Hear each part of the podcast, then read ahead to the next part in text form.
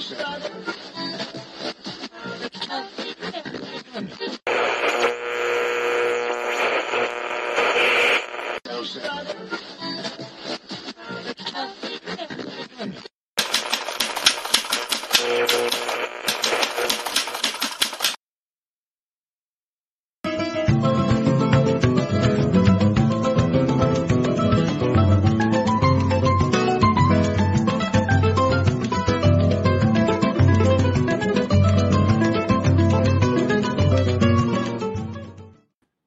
Saudações democráticas a todos vocês, ao som de Graúna de João Pernambuco, esse choro maravilhoso aqui que nós usamos para nosso fundo musical. Sejam todos muito bem-vindos. Segunda-feira, segundou. Maravilha, muitas informações para vocês aqui, com todo carinho, com todo cuidado.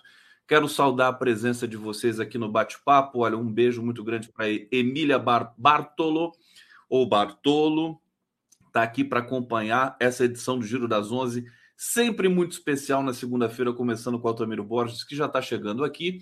Neuza Santos, querida, obrigado pela presença, pelo carinho. Luciana Cavalcante de Oliveira, olha que bonita mensagem do Silvânio Alves da Silva. Bom dia, Gustavo Conde, bom dia, Comunidade 247, bom dia, bancada competente comprometida com o Brasil mais justo e solidário.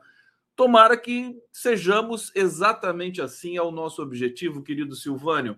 Olha, estamos ao vivo pela TV 247, pela TVT de São Paulo, a TV do Trabalhador, pela Rádio Brasil FM, pela Rádio Brasil Atual, FM 98,9 e também pela TV Quirimurê, na Grande Salvador, Bahia. Deixa eu receber aqui meu querido Altamiro Borges, porque hoje temos. A... O Altamiro já está se esfregando de frio, Altamiro? O que, que é isso? o que, que é? Ele tá lá assim já, ó. depois da onda de calor, meu querido Miro, veio, a, veio uma ondinha de, de, refrescante, agora vai vir outra onda de calor, viu? Tá, tá Eu prefiro calor. Aliás, esse negócio do El Ninho, né? Esse El Ninho, você viu questões gravíssimas ali. O rio, o rio Madeira, se não me engano, ele está é, 18 metros abaixo do, do, do, que é tradicional. Quer dizer, as comunidades estão ali com problemas, inclusive passando sede, tendo de buscar água em lugares mais distantes. Que coisa, né? Que é, realmente chegou esse ciclo antropo, antropocênico, é isso? Antropogênio, né? Antropocênico, é, de é, interferência do homem no clima do planeta, cada vez mais, mais terrível. Tudo bom, Tamiro? Tô bem, doutor Conde. Você tranquilinho, mestre? Tranquilinho? Tranquilo. É deu uma, é, deu uma esfriada mesmo, eu não peguei a blusa, então tô meio, tô meio encolhido aqui. Eu tô mais tranquilo que o Bolsonaro. Você pode ter certeza disso. Aliás, o Bolsonaro. Também ele, sacaneou, ele sacaneou a gente durante quatro anos, agora ele precisa sofrer um bocado também. Precisa sofrer um pouquinho, né? Não, você sabe que essa história, esse, esse barraco que deu ali no encontro do PSOL, fez o Bolsonaro sair das catacumbas. Ele voltou a tuitar depois de sei lá quanto tempo, tuitou, reclamou. Nós vamos falar disso, vamos mostrar imagens. Mas antes de mais nada, meu querido Otamiro, eu quero que você fale o seguinte: o, o presidente Lula foi lá, fez a cirurgia, colocou uma prótese ali, no lugar da cabeça do fêmur, aproveitou o embalo para tirar o excesso de beleza, né? Que fez essa cirurgia, tirou ali para tirar um pouco da beleza dele. E incrível, ele se recuperou dois dias antes do, do previsto. Esse homem é realmente perigoso, né, Aldemiro? O que, que você fala para gente? Você que conhece a figurona. e é todo gozador, né? Já está pronto para fazer uma maratona. Olha, eu tô, eu tô com medo das piadas que ele vai fazer quando voltar da entrevista. Pois é. Já estou pronto para uma maratona. A Janja toda alegre, dizendo que o gato dela tá, tá perfeito. ele é muito disciplinado, né, Conde? É impressionante. Ele, ele acorda de, madrugada, de manhãzinha cedinho, todo dia faz exercício.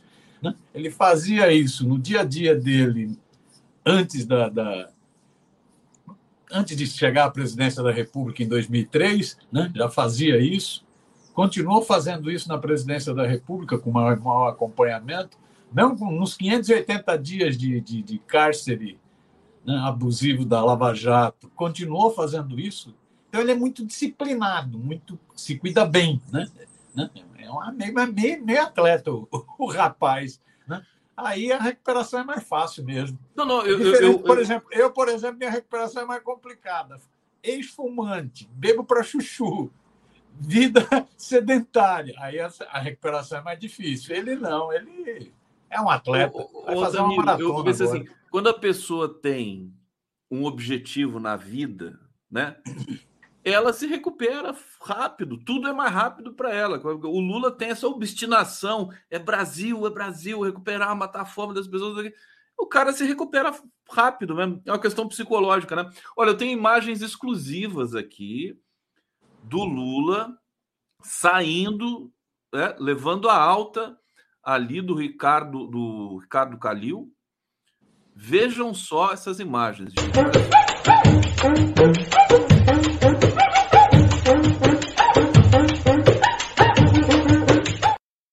Lula saiu assim do hospital, viu? Não força. Você sabe que quando ele estava pulando aqui, porque ele pulou a campanha inteira, você lembra? É, é, é, Saiu é. pulando, nem o Haddad aguentava pular tanto que nem ele. Ele estava com dor naquela hora, naquele momento. É mole. Não, ele é, ele é, ele é isso, ele é muito disciplinado, ele é um cara até meio metódico nesse sentido, muito disciplinado, se cuida bem na saúde. E tem isso que você diz, tá? Ele tá com muito pique, tá com muita vontade, né? Muita vontade. Tá com muita vontade e tá apaixonado. Tá, quando o cara tá apaixonado também ajuda bastante. Ô, Altamiro, o que, que muda no, no governo? O Lula despachando da Alvorada, presente, sem viajar. O que, que nós vamos passar por esse mês aí? Você acha que vai mudar alguma coisa na articulação política? Ele, ele tem, ele é isso, ele é o piloto principal desse negócio. Né? Então ele tem muita interlocução, tem muito diálogo com todas as forças. Ele tem, tem ele cobra, ele cobra muito né, dos ministros, né, ele quer, quer as tais das entregas, quer entrega, quer entrega, eu tenho pressa, né, quero entrega. Né, e, então, tem esse lado da articulação política, esse lado da, da, da cobrança, do gerenciamento de governo, a ausência dele no dia a dia não quer dizer que ele não vá fazer isso, ele vai continuar discutindo política, mas evidentemente reduz né? E a ausência dele é sempre um probleminha, é sempre um probleminha. Né? Além disso, ele tem muito essa, essa vontade da, da, das viagens, de estar em contato direto com o povo, de estar ouvindo. Né? Essa é uma característica que me chama atenção no Lula. Eu cobri as greves do ABC, 78, 79, principalmente a greve, aquela greve de 41 dias em 80, né? que foi uma greve histórica, que foi a greve que enfrentou a ditadura tal. É, e me chamava muito a atenção no Lula, então você tinha aquelas assembleias diárias na Vila Euclides, naquele estádio perto do Paço Municipal de São Bernardo do Campo. Eram assembleias com 30 mil, 40 mil, 60 mil metalúrgicos. Né? Me chamava muita atenção, eu ia lá cobrir, então encontrava o Lula na, na, na porta do estádio, do Lula chegar da porta do estádio até o palanquezinho bem amador que era montado na época, às vezes ele demorava uma hora, duas horas, só ouvindo a galera, só conversando com a galera, sentindo, pulsando. Né? É, e isso fazia então com que os discursos dele fossem muito, muito em sintonia com o que a peãozada do ABC estava pensando, os grevistas estavam pensando, muito em sintonia. Então, essa, essa coisa do viajar, ir para os estados, ouvir as pessoas, conversar, isso é uma coisa muito importante para o Lula, né? porque é nisso que ele vai vendo, né? é a percepção, é nisso que ele vai vendo quais devem ser as prioridades, é nisso que ele vai vendo o que é a ênfase. Por isso que ele é um grande comunicador. Isso, evidentemente, esse período ele não vai poder fazer. Então, prejudica, no sentido da articulação política, do gerenciamento, da cobrança e do contato direto, prejudica, mas não tem jeito, ele tem que cuidar da saúde. Cuidar da saúde. Olha, eu acho que o Lula vai voltar com muito mais vontade ainda do que ele já tinha. Porque tudo que ele fez nesses nove meses de governo e até na campanha, ele fez com dor. E a gente sabe, dor incomoda. Ele, ele chegou a falar, falou, olha, eu fico mal-humorado, eu, né? na reunião com os ministros e tudo mais. Não tem jeito, você está com dor, você descarrega nas pessoas. Olha, eu acho que a gente vai ter uma mudança considerável de, depois, antes da cirurgia, depois da cirurgia. Deixa eu agradecer, vou para o bate-papo mais uma vez aqui, meu querido doutor Amiro Junelage de Coguerra, querida, viva da, viva da Lila, minha candidata a conselheira de BH, que ganhou o primeiro lugar no Centro-Sul, viva o ECA. Eleição para os conselhos tutelares, tem notícias aqui, vou trazer para vocês. Ana Luísa está falando, Conde, você está apaixonado? Eu tô, Ana Luísa, eu tô apaixonado por você, Ana Luísa. Querida, por vocês todos. Bruno Profeta, Conde, o pessoal 247, bom dia. Acordei com uma informação que me surpreendeu. Busquem depois aí. Minas de cobalto do Congo. Basicamente, 100% dos aparelhos eletrônicos contêm materiais extraídos. Beleza, muito boa informação. Nosso público sempre muito bem informado. É, Rita Rebouças, amo aquela mafaldinha no escritório do Altamiro. Eu vou voltar no bate-papo daqui a pouco. Deixa eu atualizar vocês. A Glaze Hoffman também passou por uma cirurgia e ela está apresentando boa evolução. Vai deixar é, o centro de unidade intensiva amanhã. Você vê que o Lula se recuperou mais rápido que a Glaze, né? O homem não compete, né? Fala, ah, ganhei de você. E o, mais uma informação, né? O Jean Paul Prat celebrando o início das operações na margem equatorial, é, ali na área do Rio Grande do Norte, que foi autorizada é, ontem, se não me engano, anteontem pelo IBAMA, e ele está aguardando no Amapá, né? A ação no Amapá ali na exploração do petróleo, tema sempre ainda polêmico, né? Meu querido Altamiro, você tem posição sobre isso? Você tem estudado esse tema importante? Não, não sou especialista nesse tema, Conde, mas tenho uma opinião quem acompanha um pouco o noticiário. Eu acho que sempre a questão da, da, da de exploração do petróleo exige muitos cuidados né, para evitar qualquer tipo de desastre ambiental, evitar afetar populações locais, né, ou minimizar né, eh, qualquer tipo de, de, de prejuízo. Né. Agora, no caso de áreas onde você tem comprovada a existência de petróleo, né, e, e que isso significa crescimento do país, desenvolvimento do país, eu acho que a gente tem que combinar, combinar o cuidado ambiental, o cuidado com as populações locais, com a exploração do petróleo. O petróleo continua sendo uma grande riqueza, ele impulsiona países. Você vê onde tem petróleo, tem guerras, inclusive, dado o poder estratégico do petróleo. O petróleo está em tudo, está em tudo. Né? Pode não estar no futuro, mas na atualidade continua com. Então, eu tenho, eu tendo a. Eu tenho uma posição que é um pouco o seguinte: não é nem um desenvolvimentismo que vá destruindo tudo e não leve em conta todas essas questões fundamentais para a humanidade, principalmente a questão ambiental na atualidade, né, que está mostrando a gravidade do tema, mas também não é uma coisa santuarista, que diga o seguinte, ah, então não mexe, não, não mexe.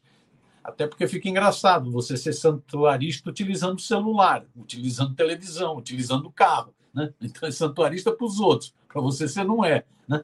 Então eu não, eu acho que tem que procurar sempre um equilíbrio entre desenvolvimento né, e defesa ambiental. Né? Eu sou contrário a princípio, mas é, é um debate difícil, como você disse, é um debate complexo, tanto a uma visão desenvolvimentista, tipo passar a boiada, do Ricardo Salles, ou do um desenvolvimentismo mofado, né, é, que existe em setores da sociedade, né, como também de uma visão santuarista, de dizer o seguinte: não, não mexe, não mexe porque vai afetar. Ué, então para tudo, para tudo.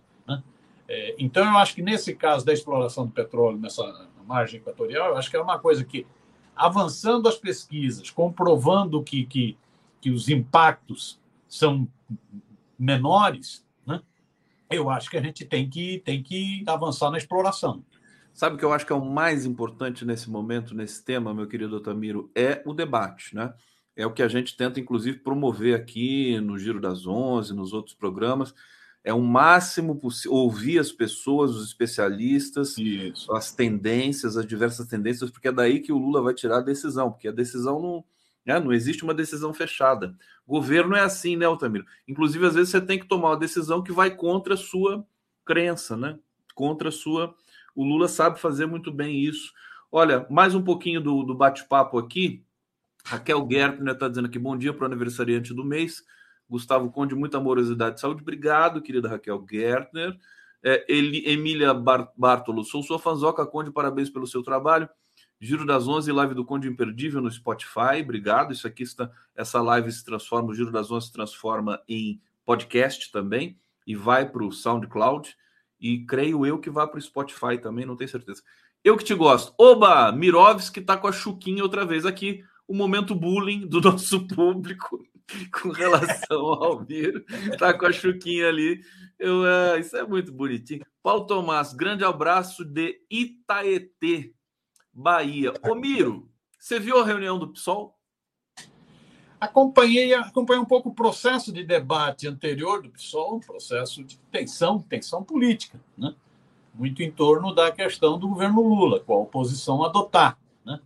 E, e acompanhei rapidamente o que deu bochicho na imprensa, eu acho que foi uma questão menor, é uma confusão, isso é natural em qualquer evento, qualquer evento, você tem lá uma confusão. Tem uma confusão entre dois marmanjos, deu lá uma briguinha, aí a mídia transforma isso num grande acontecimento. O importante é que o pessoal fez um debate prolongado, inúmeras teses, eu tô, juntei todas as teses, li algumas das teses, inclusive, né?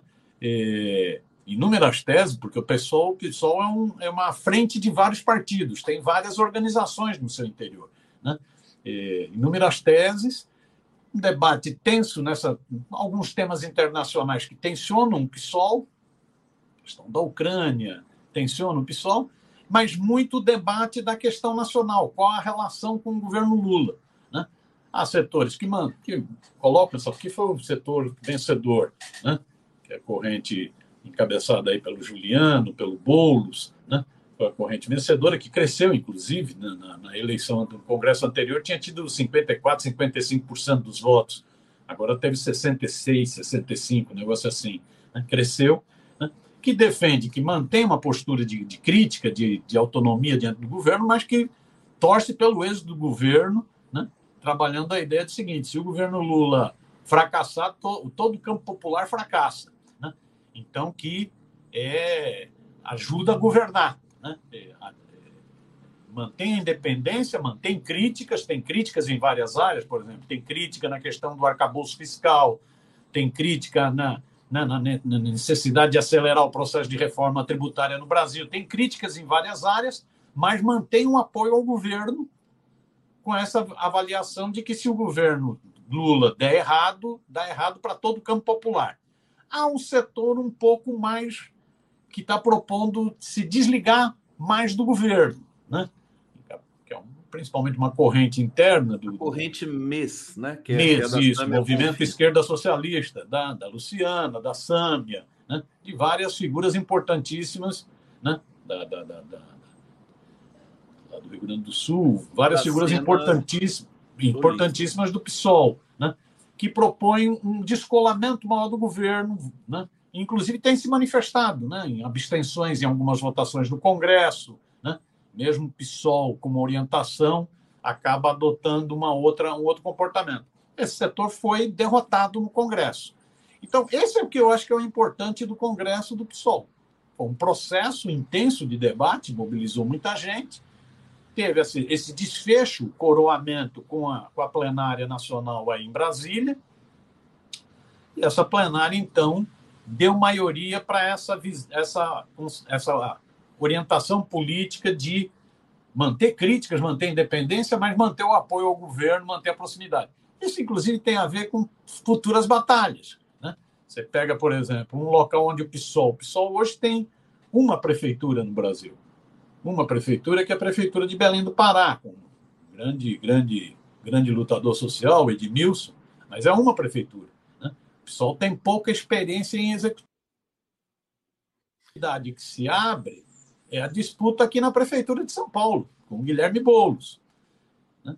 E o Boulos sabe disso, que para ganhar a Prefeitura de São Paulo, você vai enfrentar um governo estadual de extrema-direita, do Tarcísio, você vai enfrentar uma prefeitura com posições de direita, com uma máquina com muita grana, com uma coligação muito ampla que está se formando em torno do Nunes, do está se formando uma coligação muito grande para a reeleição do prefeito. Então, o Bolo sabe que precisa de muitos apoios. Um dos apoios fundamentais é do PT. O PT já anunciou apoios. Foi um compromisso assumido por Lula, assumido por Gleisi. O PT já anunciou apoio. O Bolo sabe, então, que essa, essa aliança não é uma mera aliança eleitoral, é uma aliança política mais, com mais tempo de maturação. Daí a decisão do Congresso do PSOL.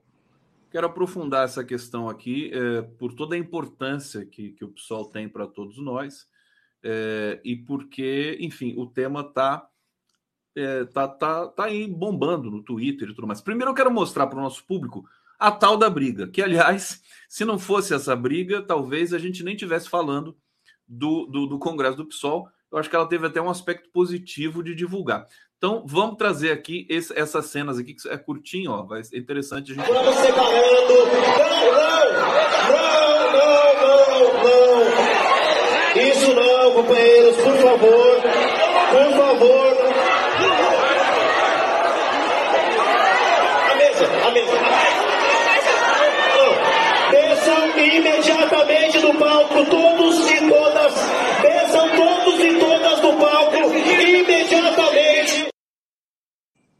Todos e todas. Ele não falou todos, né? Falou todos e todas. E o que eu fiquei impressionado é a cara do Plínio de Arruda Sampaio. Evidentemente, estava ali a foto dele, né? A, a, o Plínio ali, né? Só com aquela cara. Testemunha do. Agora, antes de passar pro, pro, pro Altamiro de novo, deixa eu mostrar para vocês como eram as reuniões do PSOL no passado.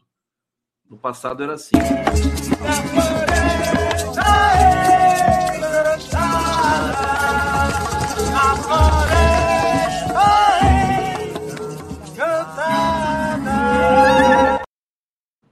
Gente, vocês sabem. 11, o giro das 11 tem essa, essa, esse tempero do humor. Não posso deixar passar. Isso aqui, aliás, não é nada meu, não é da minha autoria. Isso aí tá nas redes, né? Que eu não aguentei quando eu vi no Twitter as reuniões do PSOL no passado. Aí aparece essa tão bonitinho, né, Altamiro? Altamiro, boulismo? Será que nós temos um boulismo na cena? É, a, o, o, esse neologismo, evidentemente, pode parecer até pejorativo, mas não é. Quer dizer, o Boulos representa uma corrente muito forte no país inteiro. E aí? É, é vou, só pegando o anterior, Conde, esse negócio, por exemplo, por que, que a mídia deu destaque no Congresso do PSOL, deu destaque a essa confusão de duas pessoas. Né? Teve um jornal, inclusive, que disse que foi uma briga entre um trotskista e um stalinista. Eu fiquei imaginando, stalinista dentro do PSOL? Nunca, nunca ouvi falar em nenhum grupo que se reivindique defensor do Stalin dentro do PSOL, né? que, que se reivindica defensor do, do Trotsky, tem vários agrupamentos dentro do PSOL. Né? É, não é um só, são vários. Né? É, mas aí criou essa o, o, melhor era ter falado de todo o processo congressual do PSOL, as teses que estavam em debate, né?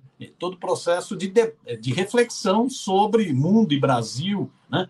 e tática do PSOL. Não, mas pega nesse, nesse, nessa confusão de dois, dois, dois caras alterados no, no evento. Né?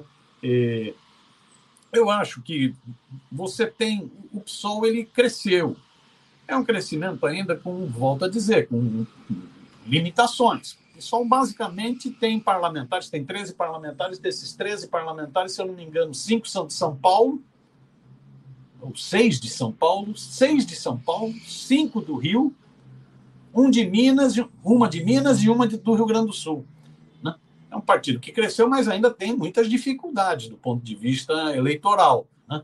Do ponto de vista, por exemplo, no executivo, não tem nenhuma experiência de governo do Estado, tem experiência, já teve experiência de duas prefeituras pequenininhas, se eu não me engano, no Rio, no Rio Grande do Norte ou no Ceará, que depois perderam, saíram, né? e tem a experiência agora, essa sim, uma experiência administrativa de maior, maior fôlego, que é essa experiência em Belém do Pará, com muita dificuldade também. Edmilson trabalha com uma Câmara totalmente, uma Câmara Municipal totalmente adversa, tem que fazer várias composições para governar, então, às vezes, tem aquele discurso purista de que não vou me aliar com ninguém. Vai para a administração pública para ver se você se alia ou não. Edmilson tem que fazer várias alianças para poder governar na prefeitura de Belém do Pará. Né? Então, se você for ver essa brincadeira da reunião do passado, né, é, é isso. O PSOL ainda é um partido que vai se firmando, vai se firmando. Né? Se constituiu agora numa federação, inclusive para garantir e, e, ultrapassar a cláusula de barreira, garantir ter tempo, tempo de televisão, ter fundo eleitoral, constituiu uma coligação, uma federação, que não é uma coligação eleitoral, é uma federação com a rede, com a rede da Marina, não é isso? E, que foi importante para adquirir coeficiente eleitoral, né? com as contradições que tem também com a rede, essa federação. E, nesse período mais recente, teve uma adesão importantíssima de uma liderança que não era uma liderança originária do PSOL, né? que é o Guilherme Boulos. O Boulos é uma liderança do movimento popular. Né? É uma coordenador do, do movimento dos trabalhadores sem teto, do MTST, um movimento que também a base principal dele é São Paulo, começou a se espraiar por outros estados, mas a base principal São Paulo, que promoveu importantíssimas ocupações de terreno, ocupações de prédios né, eh, públicos eh, eh, que estavam inativos, né, se transformou num movimento social de peso urbano. Né? Então você tem o, o MST como movimento dos trabalhadores no campo e você tem o MTST como movimento dos trabalhadores né, sem teto na, no, nos centros urbanos. O, Bolo se projetou como grande liderança. E ao se projetar como grande liderança, a origem dele não é o PSOL, a origem dele é, é outra. Né? Chegou a ser do PCB durante um período tal. Né? A origem é outra. Ao se projetar como grande liderança, teve que ter uma opção para disputar eleições. E optou por ingressar no PSOL. Então, ele ingressa com um grande cacife. Né? Ele ingressa com uma grande liderança popular, é uma marca popular. É, inclusive, o que dá uma marca popular maior para o PSOL. O PSOL tem muito a marca da luta antirracista, da luta né, é, contra a homofobia, da luta é, é, contra o machismo, contra a misoginia, né, dessas, dessas pautas importantíssimas na sociedade brasileira hoje. É, tem, tem, então o pessoal tinha muito esse braço. Com o ingresso do, do Boulos né, e de todo esse movimento, né, de todo esse campo de movimento popular, o pessoal ganha, inclusive, essa, essa marca mais popular também. Ganha esse braço. Eu não sei se existe um boulismo. Né? Existe uma força do Boulos né, enquanto essa liderança popular. Muita gente, inclusive, chegou a aventar a possibilidade para se viabilizar eleitoralmente que o, que o Bolo sairia, inclusive, do PSOL e ingressaria no PT. Houve até pressão nesse sentido. Ele se firma como uma liderança do PSOL atualmente. Né? É, então, é isso. É um partido que sofre, como todos os partidos, sofre suas tensões internas. Claro, né? e, e o PT se notabilizou por isso também. O PT tem a última vez que eu conversei com a presidenta Glaze sobre isso foi o PT tinha 13 correntes internas, né? 13. O PSOL acho que não tem só duas, o PSOL tem mais. Não, tem muitas correntes. Se eu não me engano, foram oito teses para o Congresso. Oito, oito teses. teses. Se eu não me engano, teria que rever aqui, eu tenho aqui. E... Mas foram oito teses que não significam oito agrupamentos, não, porque várias teses foram feitas em conjunto por alguns agrupamentos. Então, são mais agrupamentos. Agora, Altamiro, importante a gente falar que a gente está falando do PSOL aqui, porque o PSOL cresceu, é relevante no país é, e, e, cresceu bastante.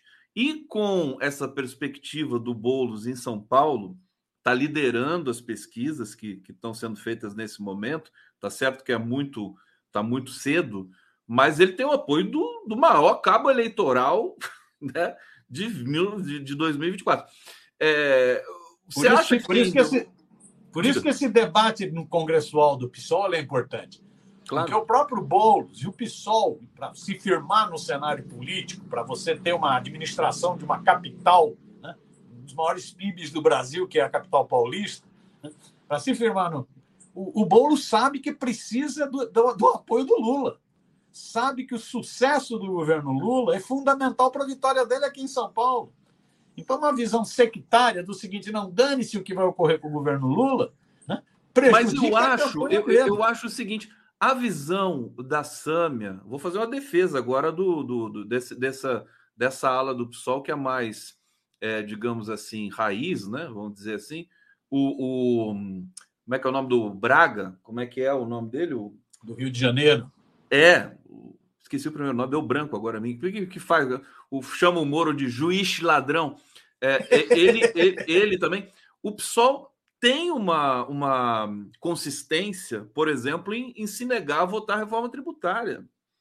Ele fez, articulou, argumentou e está dentro do processo democrático, ao meu, a meu ver.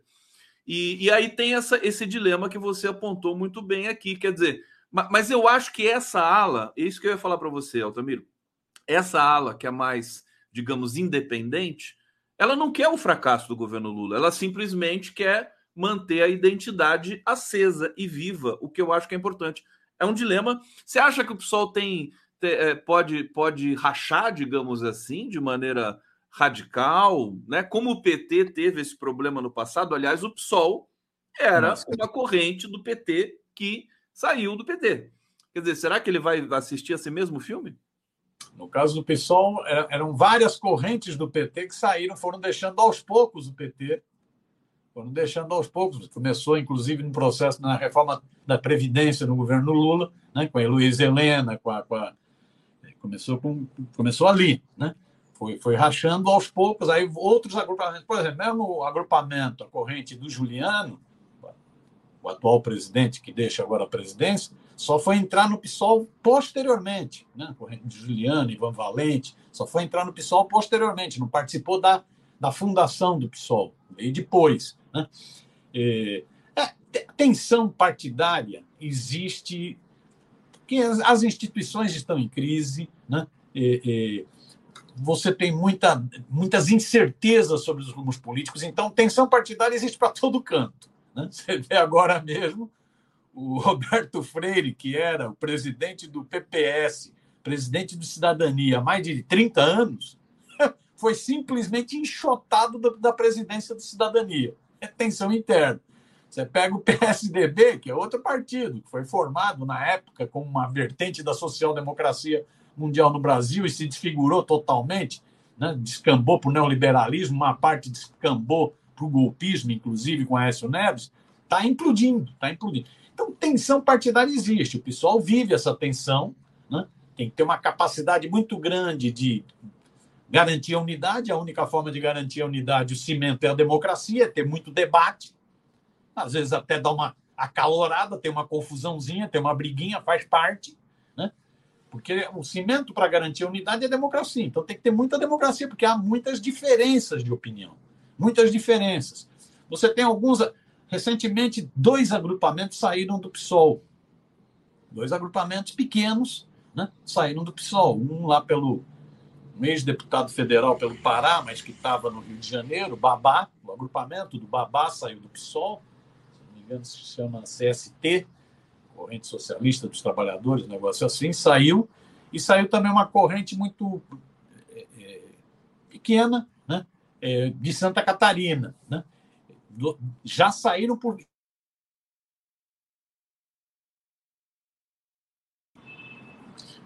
Tá aqui, acho que alguém ligou. Voltei. Voltou. é, ligou, ligou. Eu sempre tenho esse problema aqui. É... Então saíram já em função dessa crítica, a crítica de que o PSOL estaria muito governista. Foram tanto a corrente do Babá quanto a corrente do Nildo saíram com essa crítica, agora, recente. Né? Então há uma tensão, há uma tensão sempre. Né? Essa tensão, às vezes,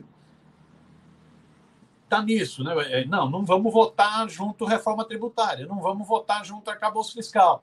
Essa tensão se expressa muito, que é um dos nós da política, uma das coisas mais difíceis da política, na minha opinião, que é a questão das alianças.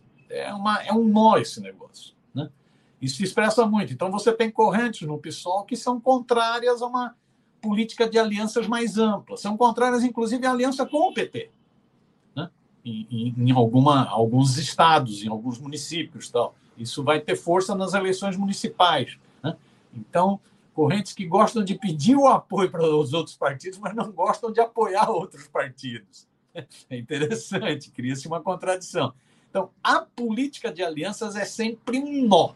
É um nó, talvez seja uma das coisas mais difíceis na tática seja a questão da política de alianças. Isso tensiona muito o PSOL. Tensiona demais o PSOL. Né? É, você vai ter, por exemplo, o PSOL vai ter, se ganha a Prefeitura de São Paulo, numa aliança ampla, né, que está se formando, com apoio do PT, PCdoB, PV, PS, PSB não, porque o PSB, a princípio, ainda está com a candidatura da Tabata. Né? Mas se, se ganha a Prefeitura de São Paulo, como que vai ser na Câmara Municipal? Porque os projetos passam pela Câmara. Como que vai ser? Vai ter política de alianças ou não vai ter? Vai chamar pessoas de outros partidos para compor o secretariado da Prefeitura de São Paulo ou não vai ter? Isso tensiona. Isso é um ponto de convulsão né, em vários partidos e no PSOL é. em particular. E a gente viu essa reunião, esse encontro do PSOL, foi para também eleger a nova presidenta do PSOL, foi eleita é, deixa eu até pegar aqui. Vamos divulgar isso aqui, né? Do Espírito é... Santo. Como é que é o nome dela? O... Ah, é, é um... Samiro, peraí, que eu já vou pegar aqui. aqui, presidenta do PSOL. O pessoal já vai falar aqui no bate-papo.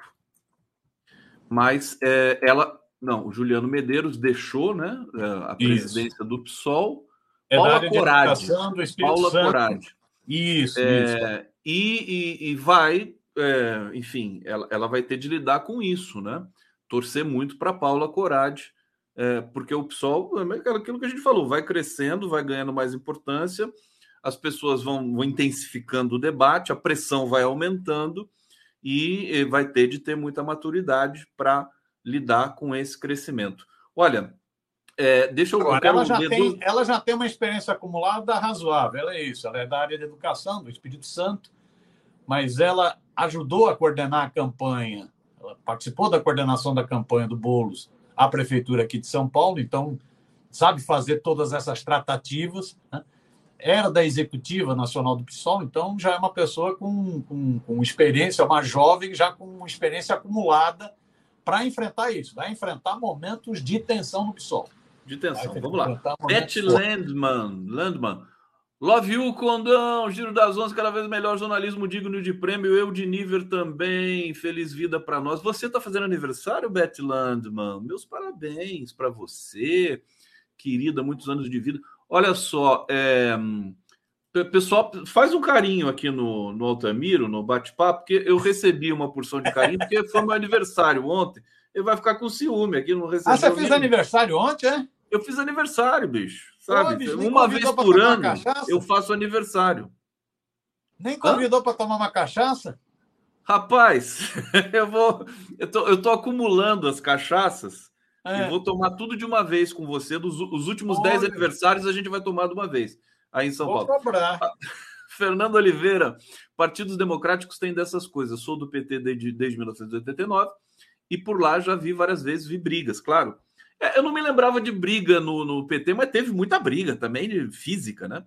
É, melhor, ser, melhor que ser um bando de comandados por coronéis. Está aí, muito bom. É, na esquerda não existe nada pronto. Maravilha, Fernando Oliveira. Edson Antunes, PSOL esquerda panda, tá entalado os 20 centes desde 2013. Tá aqui, democraticamente, a gente pega os comentários. Todos, né? Aqui, vamos fazer o, o, o, como é que se diz, o contraditório. Antônio Marcos Donaton, Boulos começa mal, vergonhoso esse papel de Boulos? Só pensa em voto? Não, com calma.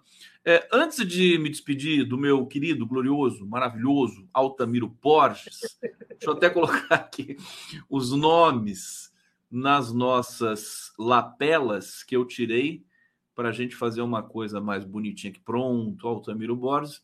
Tinha uma última notícia que eu queria que você comentasse aqui é, bom, as delações do Mauro Cid, não era isso. Deixa eu ver aqui, conselhos tutelares também não era isso. Assim, esse esse esse fragmento aí da delação da spoofing, que parece que está chegando mais aí essa semana, que coloca jornalistas do Grupo Globo como, enfim, interface, né, da, da dessa pirotecnia promovida pela Lava Jato, enfim, praticamente um crime que eles cometeram. É, fala rapidamente para a gente sobre isso. Você acha que manchou?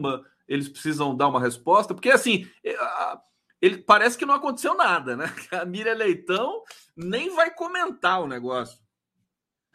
É, não, o Josias, do, do UOL, já comentou hoje. Ele sentiu a, por... ele sentiu a porrada sentiu. da matéria do consultor jurídico. Sentiu e, e chiou, ficou chateadinho. Né? Tá, disse que está sendo vítima de, de desinformação. Né? A Miriam Leitão eu não vi, também não vi nenhum pronunciamento do filho da Miriam Leitão, que foi citado, e também não vi nenhum pronunciamento da Globo, do Jornal Nacional. Tal.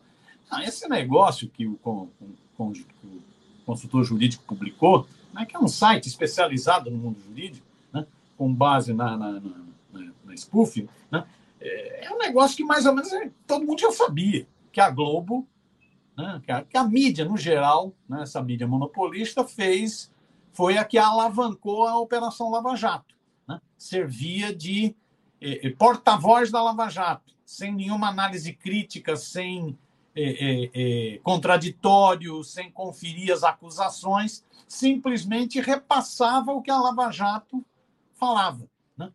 Né? Alguns jornalistas se projetaram por isso, inclusive, né? ganharam muita fama por serem os, os porta-vozes da Lava Jato. Não eram jornalistas, eram porta-vozes. Então, isso já era sabido. O que agora o Conjuro mostra né, é, são os diálogos, traz os diálogos, e os diálogos são vergonhosos. Né? Diálogos entre os procuradores e coisa do tipo, ó, vamos, tem que sair primeiro no Jornal Nacional, combinado, combinado, quem, quem, quem é topa? Então tá, então temos que ver no Jornal Nacional. Na sequência, a Miriam Leitão e o Josias têm que sentar o pau, descer a lenha, né? na, na, na, denúncia que era feita, uma denúncia falsa sobre grana na, na Guiné Equatorial, não tinha nada a ver, né, que o Lula teria desviado grana, né, uma denúncia falsa. E a, é, é a conversa. Então, materializa o que a gente já falava antes, que houve um conluio entre mídia monopolista, os procuradores e o juiz Eco, o, o, o Sérgio Moro, houve um conluio. Agora está o, o, relato, o vazamento das conversas comprova isso. Comprova que era um pau mandado, eram jagunços da Lava Jato. Né? É, Perfeitamente. É isso. Então, Se fosse em outra oportunidade, isso. Conde, isso poderia ensejar um debate sobre o seguinte: pode uma emissora pública, uma concessão pública, é, servir para um processo político que visa destruir a democracia brasileira e sabotar a economia nacional? Pode, porque foi isso a Lava Jato. Era uma boa discussão sobre concessão pública. Se nós tivéssemos em outra ocasião, poderíamos fazer uma discussão seguinte: pode essa emissora receber publicidade oficial? Pois é. Tem, não podemos esquecer isso, temos que continuar fazendo o debate e graças a esses vazamentos, porque assim, depois da decisão do, do Toffoli, é, os, os é, acusados pela Lava Jato estão pedindo é, trechos, estão pedindo da, da, gravação da spoofing, e isso está vazando para a imprensa, então vai vazar cada vez mais. Meu querido Altamiro, e aí a gente vai saber de tudo isso aí. Queridão, Palmeiras perdeu ontem, é... Mas jogou, jogou com o time reserva. Qual Eu sou campeão do, da Copa do tá Brasil. Está concentrada na Libertadores agora. Esse é que é o importante. Tá bom, tá Jogou bom. com o time todinho reserva. E jogou bem até, me surpreendeu. Com o time reserva jogou bem. Me surpreendeu. Uma boa equipe. Perdeu Esse só é o Altamiro. Abraço, meu querido. Até semana que vem. Fica, vó, registrei aqui que você fica devendo a cachaça de aniversário. 10 anos de cachaça de 10 aniversários para a gente tomar em São Paulo. Parabéns, viu, mestre? Valeu.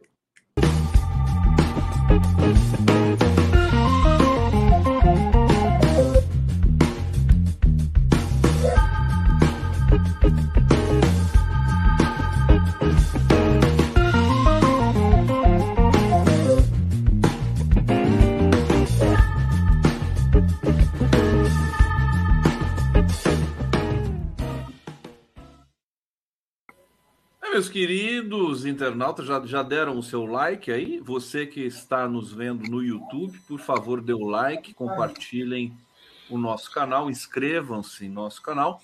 E, meu querido, recebendo Abdael Ambruster. Prazer imenso recebê-lo aqui, estava com saudade de você. O Abdael Ambruster é coordenador nacional de segurança pública do PT e integrante do movimento de policiais antifascismo. Olha, no exato momento que você entrou aqui na, na, nossa, na nossa tela, meu querido Ambruster, eu vi. Hoje foi o lançamento do Programa Nacional contra o, o Crime Organizado. O Flávio Dino está dando uma coletiva neste momento. Eu vou colocar na tela aqui, sem som, é, receber você com todo carinho, porque a gente vai falar exatamente desse tema sobre segurança pública, sobre qualidade de vida, de trabalho do profissional é, é, de, de, de, polícia e tudo mais, é, e outras coisas que são problemas urgentes é, do país nesse momento. Abdael Brewster, bem-vindo aqui. Estamos esperando a Claudinha. A Claudinha Ferreira vai chegar daqui a pouco aqui para falar com a gente também. Tudo bom, querido? Beleza, meu querido Gustavo Conde. Bom dia a todos, todas e todes, nesta segunda-feira, início de semana, né, dos trabalhos. E aqui essa cachaça aí, por favor, estenda o convite para mim que eu vou participar com alegria.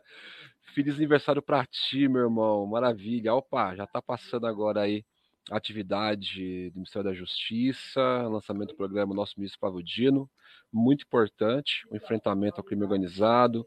Muito importante também, né? Tivemos semana passada lançamento do Provida, né? É, o programa né, em função da saúde mental né, e física dos nossos servidores de segurança pública. Participei do lançamento, né, representando o setorial e representando também a querida deputada Adriana Corsi, nossa querida companheira deputada federal de Goiás, delegada de polícia, e é, é delegada de polícia também, né?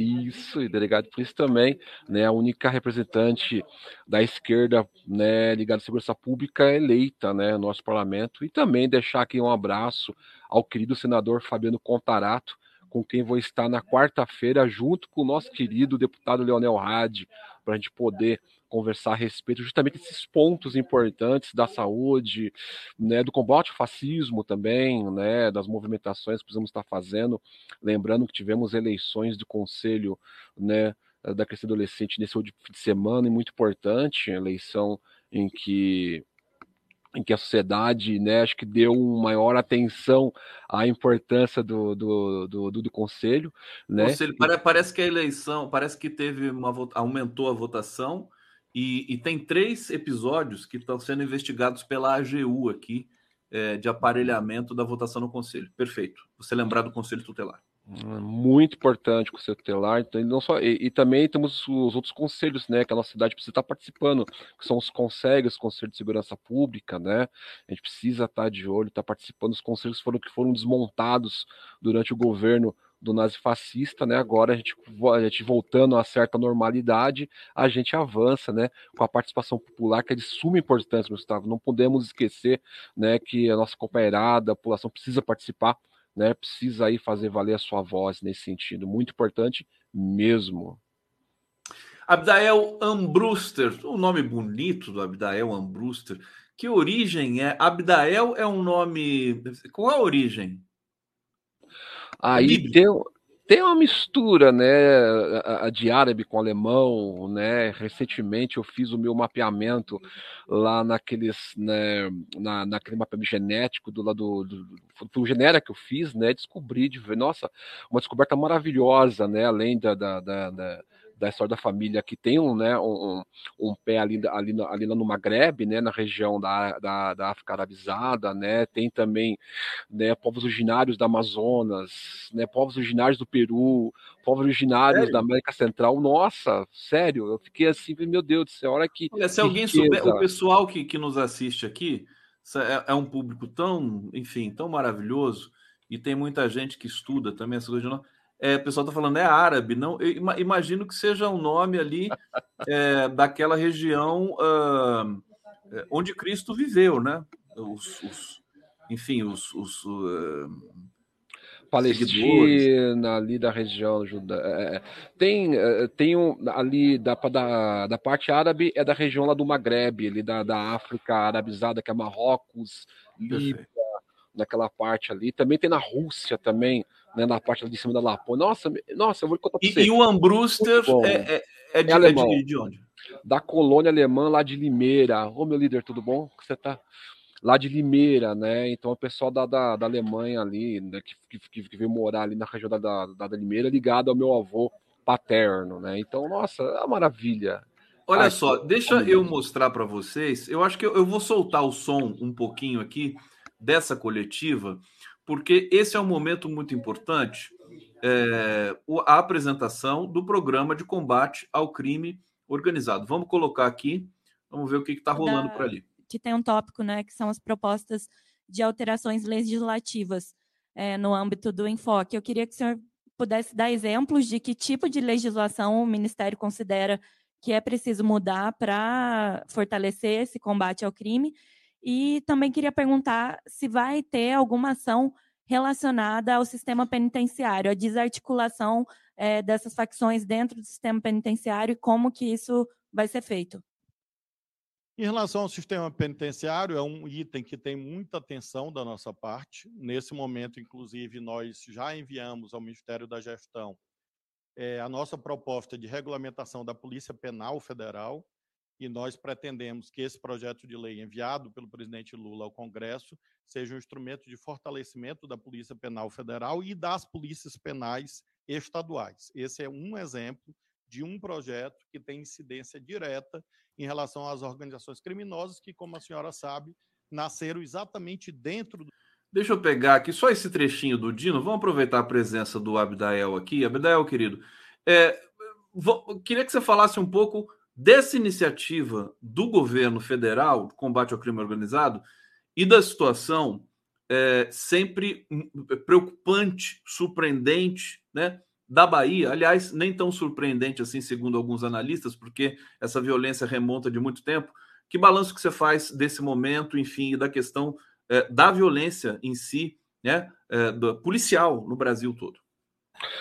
Perfeito, Conde. Inclusive, a fala do ministro, né, sobre o sistema penitenciário, né, muito importante, né, eu sou policial penal, né, já há 28 anos, e do lado ali do ministro o Rafael Velasco, né, secretário do sistema penitenciário, secretário do, do sistema penitenciário, né, é, é, tá, tá Tamir Sampaio, tá o diretor-geral, né, da, da Polícia Rodoviária Federal, da Federal, o Capelli, o Tadeu Alencar, tá o, o, o diretor-geral né, da, da, PF, né, da importância né, de se colocar o sistema penitenciário na, na, nessa pauta, que sem a gente né, trabalhar é, é, é na inclusão do sistema penitenciário, né, dentro do SUSP, que já, tá, que já integra, mas não só fazer isso com palavras, mas, mas com, com ações também, é, é da importância da gente trazer o sistema penal para essa pauta de suma importância. E a polícia penal ela faz parte né,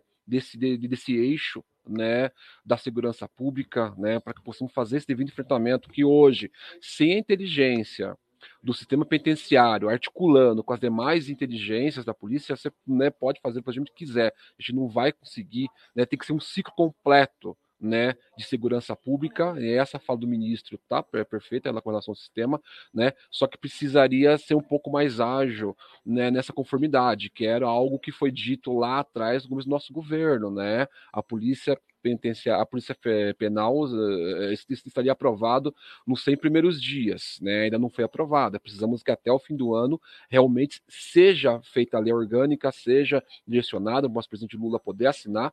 Inclusive, o sistema penitenciário federal ele foi criado durante a gestão do nosso presidente Lula, então isso já, né, já é um bom avanço lá com relação a parte do, do, do seu penitenciário, o qual fico muito feliz, né? Aqui em São Paulo, lá em São Paulo, por exemplo, que é o meu estado, né, tá emperrada, né? A Polícia Penal em São Paulo está emperrada, não consegue andar e parece que só no que vem, né, trazendo aí uma promessa do governo Tarcísio que não está sendo cumprida, né, que foi direcionada aos sindicatos do sistema penitenciário e aos policiais penais que lá em São Paulo depositaram confiança no governo do Tarcísio. Com relação à Bahia, né, ah, isso, tá aí a importância é, Gustavo, da gente poder trazer as bases para articulação. Né? O setorial de segurança pública do, do, lá da Bahia precisa ser ouvido pelo governo Jerônimo. Né? As nossas bases não estão sendo ouvidas. Foi até matéria, matéria do querido Leonardo Sakamoto, né, alguns, alguns dias atrás a respeito da falta de audição e de participação né, do, do de segurança pública que né, fez toda a sua parte, né, criou o núcleo, o núcleo de inteligência Né? Nós criamos o núcleo de inteligência né, no nosso setorial, criamos o núcleo de combate ao nazifascismo, né, temos uma articulação maravilhosa nesse sentido, está aqui, aqui da, aqui da companheira Cláudia está presente aqui, né? Então é preciso que as bases sejam ouvidas. E aonde a base está sendo ouvida, por exemplo, Piauí e Ceará, que nós, nós temos coordenadores de segurança pública lá que estão participando e sendo ouvidos, você não, não, não ouve é, é, é, nenhuma, nenhuma disfunção com relação à segurança pública. Né? Rio Grande do Norte e Bahia, aonde a base não está sendo ouvida, estamos tendo problemas. Por isso a importância né, de podermos trabalhar com, as nossas bases políticas nesse sentido. Vou passar aqui, que o nosso Claudio chegou, para a gente poder fazer esse papo maravilhoso e de combate ao fascismo, muito importante. Eu vou, meu querido Abdael, sempre aqui uma elegância total. Eu vou mudar o formato aqui de visualização, porque a, a Cláudia está com o celular na vertical e assim ficamos todos iguais aqui, tudo bonitinho, tudo bonito. Querida Cláudia, saudade de você. O que, que você atrasou aqui, Cláudia? Estamos esperando você chegar junto com a Abdael aqui para fazer aquele grande, a grande chegada aqui dos nossos convidados. É, seja bem-vinda, tá linda. E eu quero também é, apresentar você para que, quem não te conhece, né? A Cláudia Ferreira é integrante do setorial de assuntos indígenas do PT e também do setorial de segurança pública do PT da Bahia, ativista indígena de direitos humanos e comunicadora social. Como é que você está, minha querida Cláudia? Tudo bem? Deixa eu abrir aqui o seu microfone, peraí. Opa. Ah, primeiramente, perdão, gente, é, é, assim, um minuto aqui que a gente perde é uma hora. É porque essa questão de, de conexão, né? A gente não, não, não controla isso. Eu fiquei muito nervosa e não deu para entrar pelo computador também.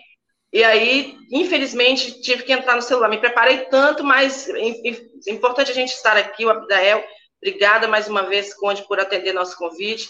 Vou tentar ser o mais breve possível, não perdemos tempo. A gente sabe que um minuto aqui é muito importante para a gente. Primeiro, te agradecer mais uma vez pelo carinho e respeito que a gente, uma mulher preta, afro-indígena, nordestina, baiana, ativista, petista, comunista, lulista, é recebida aqui. Então, é, eu sempre reforço a importância da, da mídia alternativa, é aqui que a gente tem voz, é, você, você a, a, a, TV 247, os canais progressistas têm sido um aliado gigante, vocês não têm noção da importância, de como isso é importante para a gente, quando termina isso aqui, as coisas é, boas que acontecem, portas que se abrem, a voz que é, ecoa, e eu, todas as vezes que a gente solicita aqui, você imediatamente, com todo carinho, eu lembro do caso Yanomami, que você foi o primeiro, tudo aquilo que explodiu no mundo foi aqui, então é aqui que eu venho dizer, para a sociedade brasileira, para a justiça brasileira, o governo brasileiro, o Ministério da Justiça, o Ministério dos Direitos Humanos e também o Ministério das Mulheres, que preste atenção no crime de perseguição, que chama-se stalk, que aqui no Brasil nós chamamos de perseguição. O tempo é curto, eu acho que se, se tiver, não, com certeza terá no seu tempo, um outro momento para a gente voltar aqui com, com a Abdael, que é o nosso secretário nacional de segurança pública, que está por dentro disso, Conde. Eu vou usar meu tempo aqui rapidíssimo para falar sobre isso, porque isso é muito grave, muito importante e relevante. Eu estou sendo uma vítima, o Abdael está por dentro, está cuidando do caso, está me acompanhando, juntamente com o Setorial de Segurança Pública do PT da Bahia, nosso coordenador Agrimaldo, que é um querido, que também acho que deve vir aqui, é, é, é Carla, Sandra, Silene e demais. Esse crime é, são pessoas que se escondem por trás de um equipamento, de uma câmera de celular, de um computador, notebook, e eles praticam todo tipo de violação de direito e crimes, principalmente contra nós mulheres. Só para você entender rapidinho que eu conversei com você ali rápido, você ficou chocado? Eu recebo ligações às duas da manhã, eu recebo ameaça de morte, eu recebo mensagem dizendo que vai cagar no túmulo da minha mãe, que cagou no túmulo do meu pai. Eu pedi meu pai e mãe seis meses. Eu pedi minha mãe 30 de dezembro, meu pai 23 de julho e perdi uma tia dia 12 de junho um tio dia 25 de junho. E essa pessoa sabe disso e fica usando isso, mapeando, colocando as datas das mortes, dizendo que eu sou a próxima, que eu sou muito ruim porque eu não morri, é, que vai fazer aquilo sexual comigo, que vai fazer aquilo sexual no cadáver, no esqueleto do cadáver do meu pai, que eu não tenho coragem de falar. Isso eu sei que ele está ouvindo, ele vai ter um delírio, mas ele vai ter delírio quando ele for preso ou chamado pela polícia. Ô, Cláudio, eu, minha pressão desculpa subiu só tanto. te interromper para te perguntar o seguinte: isso, você conseguiu registrar tudo isso? Sim, sim, o setor eu registrei. Só que é uma pessoa que ele se esconde, sabe? Ele já criou para me perseguir, me atacar, e, e, as pessoas que começam a me defender viral, como Vanessa, nos Estados Unidos, Sara Magiano, inclusive, eu queria aproveitar a audiência do seu programa, é um amigo, um professor, só para você ter noção do grau de perversidade deles. Tem um amigo meu, um ativista amigo, São Paulo, professor. Ele começou a me defender quando ele não aceitou, porque essa pessoa, ela existe, ela tem voz, ela participa nas salas de Space, e é recebido em salas de pessoas que se passam pelo PT, que se dizem petista, que usa o perfil do PT. Ele se passa por progressista, ele fala. Só que a gente não consegue localizar. Só a Polícia Federal. Eu faço um apelo ao diretor da Polícia Federal, eu faço um apelo ao ministro Flávio Dino, porque, é, Conde, é muito sério isso, porque o corpo sangra. Eu cheguei numa UPA com a pressão a 22. A médica falou: se você não prender esse criminoso, ele vai lhe matar sem te dar um tiro. Eu fiquei afastada do Twitter das minhas funções por causa disso, porque teve as mortes da, da minha família, dos meus pais, mas eu não tinha cabeça para estar tá cuidando do meu pai que estava morrendo, assim que a minha mãe morreu, e sendo atacada. Então as pessoas, ah, ela não está tomando providência.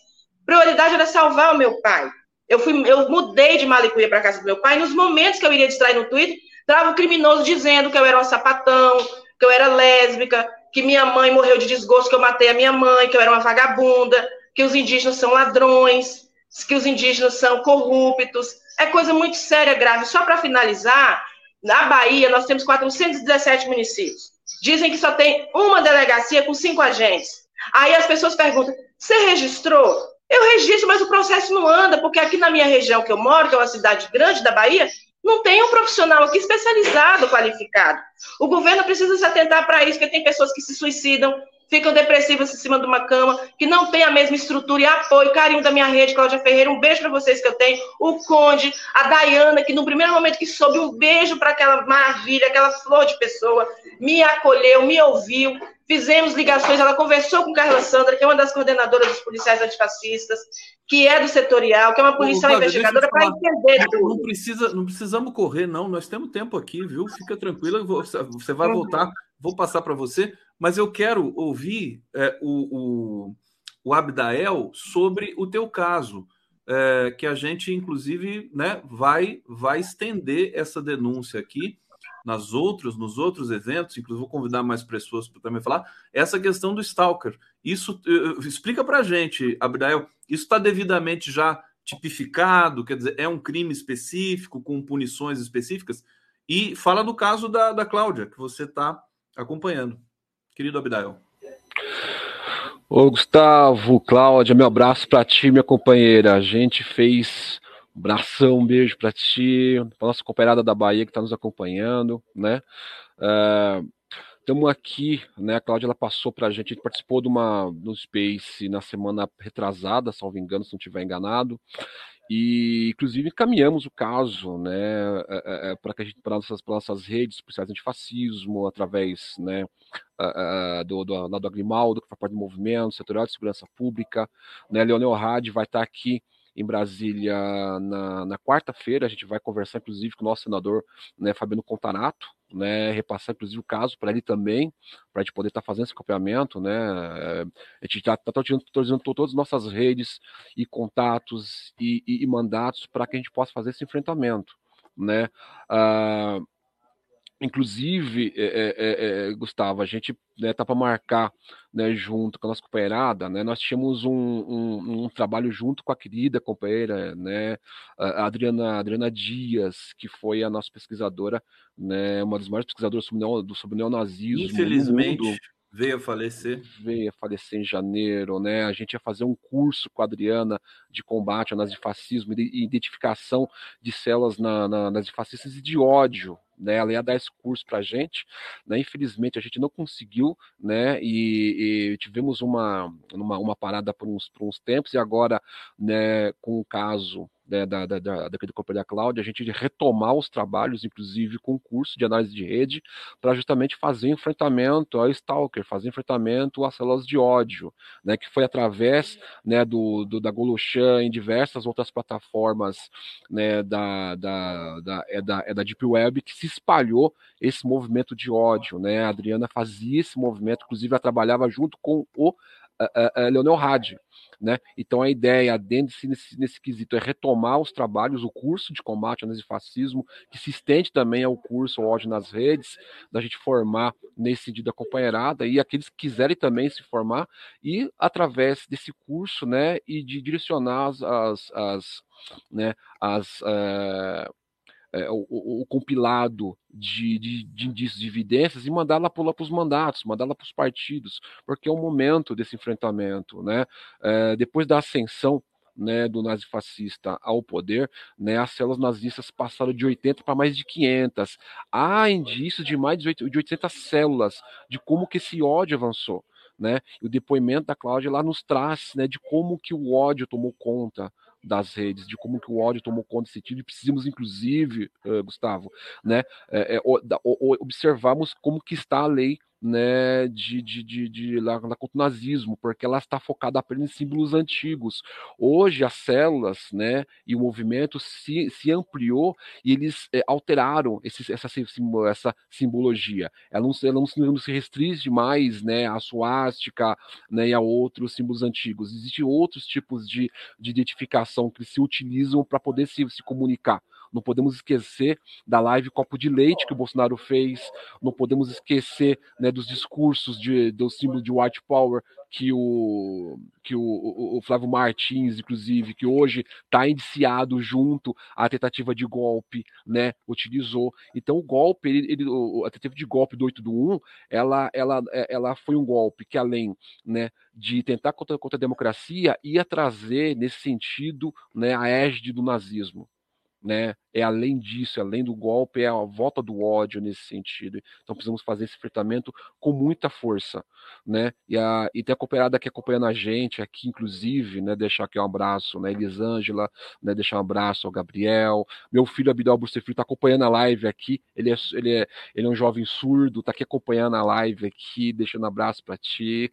Que bacana, ele, ele consegue tá. ler os lábios? Consegue ler os nossos lábios? Não? Isso, consegue, né? Aí ele está pedindo para que coloque, né, quando a 247 puder, colocar em intérprete de Libras, né? Pai, pede para o Gustavo botar intérprete de Libras, tá direcionado aqui, de poder fazer esse esforço. A minha esposa Augusta também está acompanhando, a Guta Lopes pedindo também. Então, enfim, Bom, a galera tá aqui arrepiado aqui. Essa, essa dimensão do afeto aqui sempre me, uhum. me, me, me deixa muito é, feliz, né? Como comovido. É, é, e acho linda essa história. Que idade que tem seu filho, meu querido? 22 anos, é um atleta. Ah, 22. É, 22 anos, faz parte da seleção brasileira de surdos, inclusive, né? É, é, é e que tá deixando aqui um abraço para ti aqui, tá me mandando mensagem aqui no WhatsApp aqui. Eu acho que tem a opção, acho que o YouTube dá a opção de colocar legenda, mesmo ao vivo, né? É, então ele pode, pode também usufruir desse, dessa ferramenta, mas eu sei que os surdos eles leem os lábios e podem acompanhar, tá? A gente tem que ser generoso aqui na imagem da boca se movimentando. Olha, é, Abdael, vou passar para a Cláudia mais uma vez, mas antes eu quero, inclusive, repercutir aqui o comentário do público no bate-papo, pessoal que são assim, são pessoas que acompanham o trabalho de vocês. É, deixa eu começar aqui pelo Paulo Tomás. Está é, falando aqui ainda do PSOL, do, do, do, do, debate que a gente teve antes, antes com o Miro. O problema, Conde, é que a sala do PSOL da população representa influenciadores que propagam soluções ilusórias e mágicas na política. Está aqui, está lido. Obrigado, Paulo Tomás. É, Fernando Oliveira, Abdael deve-se dar mais atenção ao setorial do DF. Conhecemos muitos bolsonaristas que estão sendo nomeados para a presidência. Precisamos ser ouvidos. Sou policial antifascismo e membro do setorial. Olha que importante essa denúncia. O Abdael vai falar sobre isso aqui também ainda. Rose Paixão, Cláudia, não deu para participar do último Space, mas estamos juntos, estamos junta. Olha que bonito aqui, pessoal, sabendo do movimento aqui da Cláudia, é, do, do, da pressão que ela está sofrendo e da denúncia que a gente passa a potencializar a partir de hoje aqui no nosso, no nosso coletivo. César Cessar Fogo. Sou baiano petista, votei no PT de Cabo Rabo no passado, mas a gestão de segurança pública no estado está me dando arrepios. É, Silvia Cátia Gomes Raminho, Força Cláudia Ferreira, querem te desanimar. É, WK Cruz, não é o caso da PF entrar nessa investigação, ele pergunta Felipe Silva, Força Mulher, isso não é para você sair da internet, a PF tem que ajudar nisso. É, Tir Peret, é, muito sério esse crime e essa perseguição. Silvia Kátia, Força Cláudia Ferreira, ela ainda diz aqui que prendam esse criminoso E Rose Paixão, tudo que a Cláudia está falando é verdade. Sou testemunha, estamos sendo perseguidas na internet. É, Cláudia, eu, é tanta coisa, e esse teu tema realmente ele toma conta aqui da nossa preocupação. É, eu queria ah, que você pudesse falar um pouco mais sobre isso, que, que, que providências que você está tomando, e também como é que você recebeu aí a notícia da, da, da, da rejeição do marco temporal, porque você também é uma ativista indígena, né? E, e como é que como é que está a situação aí da, das questões indígenas no seu entorno? Você que é sempre muito combativa e que é muito perseguida por isso também. Cláudia Ferreira.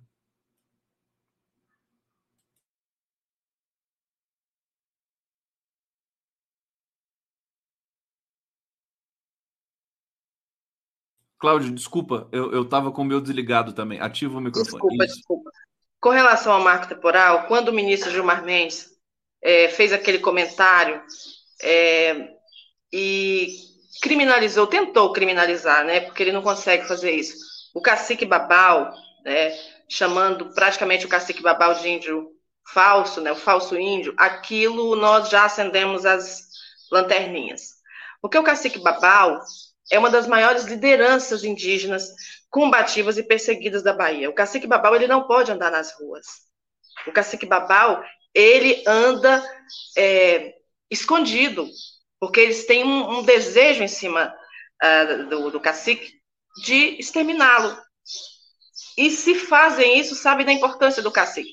E aí veio aquelas outras falas, então nós já ficamos preocupados como que seria o futuro né, do, da questão do marco temporal. Foi importante, foi eh, houve comemoração generalizada, mas nos grupos indígenas o que falavam é o seguinte: vamos comemorar agora e começar o trabalho de novo, porque virá problemas. Então, assim, é, tá uma tensão muito grande, uma preocupação, uma tristeza, uma vergonha, porque se envergonha, isso humilha o Brasil, isso deixa o Brasil numa condição é, muito feia lá fora, com o acordo da Carta da Amazônia. O presidente Lula é um democrata, o presidente Lula assumiu compromissos internacionais com o clima, é, com a questão climática no país, e isso não acontece se não passar pela Amazônia. Então, o, o sentimento aqui é de revolta, mas de luta, né? Lembrando que os povos originários, é, nossos parentes foram as, a, o povo que mais morreu no desgoverno passado. Foram mortos de todas as maneiras. Você acompanha aqui quantas vezes você trouxe a gente aqui, eu e o Júnior, a Nomami, aqui para é, relatar, denunciar, né? E as pessoas ficavam chocadas com o que estava acontecendo. Então, quando o presidente assume, o que, que o presidente faz, Conde? Ele cria o um Ministério dos Povos Originários. Ele coloca exatamente uma mulher indígena, uma, uma mulher que tem uma luta, né? Que já é, é uma referência numa grande organização internacional, inclusive, para assumir, comandar esse ministério. E o presidente deu autonomia total para essa ministra. Então, eles não ficam satisfeitos com isso. Porque o presidente, quando ele cria um ministério, coloca ali e, e, e indígenas trabalhando como ele diz que seria um ministério, com, com o ministro ou ministra indígena, comandado por indígenas, e assim está sendo feito. Então, ali nós estamos tendo, começando a ter consciência do que acontece. Inclusive, nós, é, é um desejo que faça a comissão da verdade. A gente espera que isso realmente ocorra. Para que, porque me pergunta, Cláudio, quantos indígenas tombaram? Quantos indígenas foram assassinados? Eu não sei, você sabe, Conde? Nós não sabemos. Isso vai ter que ser feito Nesse, um estudo. Você está falando nesses últimos anos, né? No, no desgoverno Bolsonaro. Desgoverno o desgoverno. Bolsonaro, verdade. Exatamente. Mas o presidente Lula cria um ministério para exatamente é, corrigir, fazer uma correção mínima da injustiça sofrida pelo governo passado. E aí o Senado vai lá, o, o STF diz que é inconstitucional, que o marco temporal não existe que isso é inconstitucional e, o, e o, Senado vai lá e faz isso. Então, assim, vai ter muita luta. É, eu, vai eu voltar, espero... Fatalmente, eu conversei com um especialista, vai voltar para o STF de novo essa tal. Exatamente. Aí tem essa campanha Veta Lula. Veta Lula, Veta Lula. É um problema muito grave e sério para o presidente Lula. O que as organizações indígenas, o próprio Ministério, no meu entendimento, deve fazer já nesse momento, creio que estão fazendo, é convocar a população para ir às ruas. A população precisa encher as ruas e dizer que apoia o governo do presidente Lula, que apoia a Constituição Federal, que apoia o STF, que esses senadores brancos, ricos, latifundiários, milionários, invasores de terra, não representam o voto que nós votamos nas urnas no ano passado. Quando nós elegemos o presidente Lula, foi exatamente para exterminar isso. Então está na contramão. O governo criou um ministério a, a, o guardião das leis do país diz é, é, que aquilo é inconstitucional, que as terras é dos povos originários, como é que você vai provar é, que os indígenas que estão nas suas terras de, de 88 para cá não são os donos? Se nós sabemos como funcionava no passado, é? se nós sabemos que os documentos foram queimados, como é que funciona um, um, um juiz, um delegado, um desembargador, não tô, eu não estou assim, citando nomes, que tem parentes na minha região mesmo, isso dá, é, é, um absurdo, porque tem latifúndio para to, todo. E os latifundiários são as pessoas mais ricas e importantes. Vejam vocês aldeia Novos Guerreiros, quando eu entro no Twitter, acho que três, quatro anos atrás, eu não lembro, eu entrei exatamente para denunciar uma, uma, uma, invasão dentro da aldeia Novos Guerreiros, que é uma aldeia enorme com mais de 2.500 famílias, que eles estavam querendo despejar essas famílias. Eu entrei na briga e jogamos na rede, na comunicação, que é outra pauta que o governo pelo amor de Deus, se atente para a comunicação social popular, nos ouça, faça lives com a gente, chame o Conde, Aliás, me chame. Deixa eu até aproveitar, porque nesse momento ainda está aqui, eu vou até colocar na tela, o Flávio Dino está dando ao vivo, né? Essa entrevista coletiva depois da apresentação do programa de combate ao crime organizado do governo federal, do Ministério da Justiça e Segurança Pública, mas essa, por exemplo, esse, esse anúncio não foi devidamente propagado. O, o, canal do YouTube do Ministério da Justiça transmitiu e mais ninguém. Quer dizer, o, a, o UOL foi lá, transmitiu também. Eu tive dificuldade de achar aqui a, a transmissão desse evento pelas vias oficiais. Fica a nossa sugestão permanente né, para que se aprimore esses protocolos aí de comunicação. Deixa eu trazer mais dois comentários e passar para o Abdael. Paulo Tomás Está dizendo aqui, a Bahia é o laboratório de coronelismo brasileiro e como o povo sofre na mão de capangas dos empresários fascistas agromilícias. E ele ainda diz aqui: esquece esse negócio de nazismo, é coronelismo. Obrigado, Paulo Tomás. Abdael, você participou agora há pouco, antes de chegar aqui conosco, do Senapem, é, que é, Secretaria Nacional de Políticas Penais é, fala para a gente como é que foi essa reunião. Foi, foi um congresso do Senapem? O que, que foi exatamente? Pode ativar. Isso. Ô, perfeito. Não, Senapem é a Secretaria Nacional de Políticas Penais. Né, eu estou aqui emprestado em missão né, durante, durante o processo aqui transição. Consegui vir para cá, para Brasília, para poder fazer, a, além da, da coordenação das podas de segurança, né, trabalhar aqui no sistema, na, na Secretaria.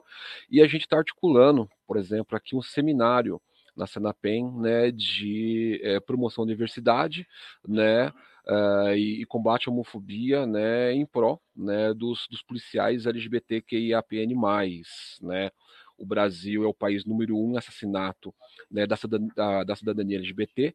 E a pergunta de provocação, né, então a gente está tá articulando a construção desse seminário, inclusive está a participação da, de, a participação de grupos LGBTs, da Rede Gay, né, da, da Renosp, né, do setorial, né, e de policiais LGBTs, justamente porque como que o Estado pode combater né, os crimes contra a cidadania LGBT se os policiais são perseguidos dentro das suas instituições. Então tivemos dois suicídios, por exemplo, nos últimos tempos, né, do Popó Vaz em São Paulo, policial civil, né, de São Paulo, e do Carlos Bahia, policial militar no Maranhão, estado do nosso do nosso ministro, né, que, que se suicidou por conta de perseguição dentro da sua corporação.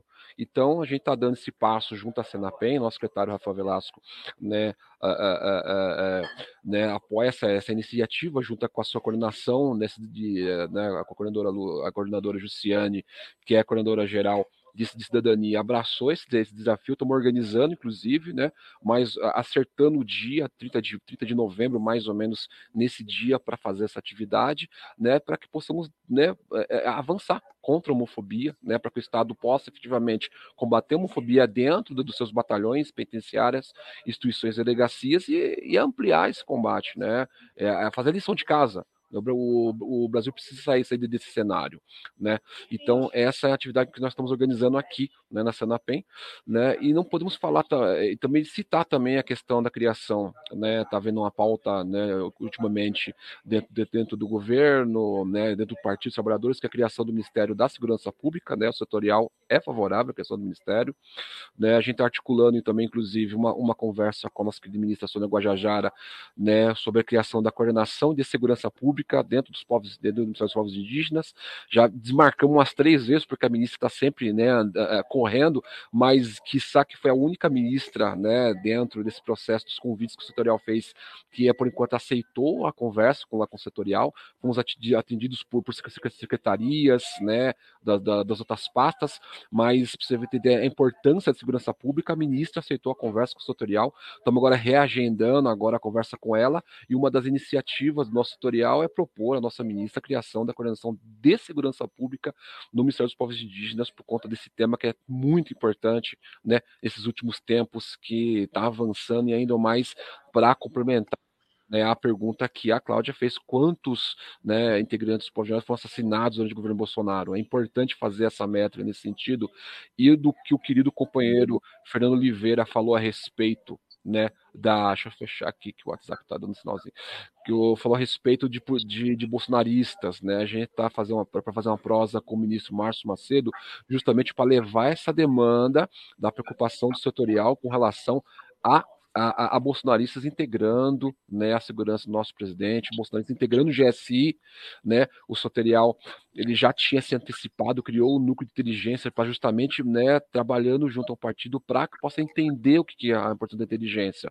Né? Então o Soterial vai estar nesse sentido, né, marcando uma agenda com o Márcio Macedo e integrando o relatório, inclusive, né, para falar a respeito disso, né, do perigo que né, ronda ainda o GSI, do perigo que ronda ainda a, a, a segurança do nosso presidente Lula.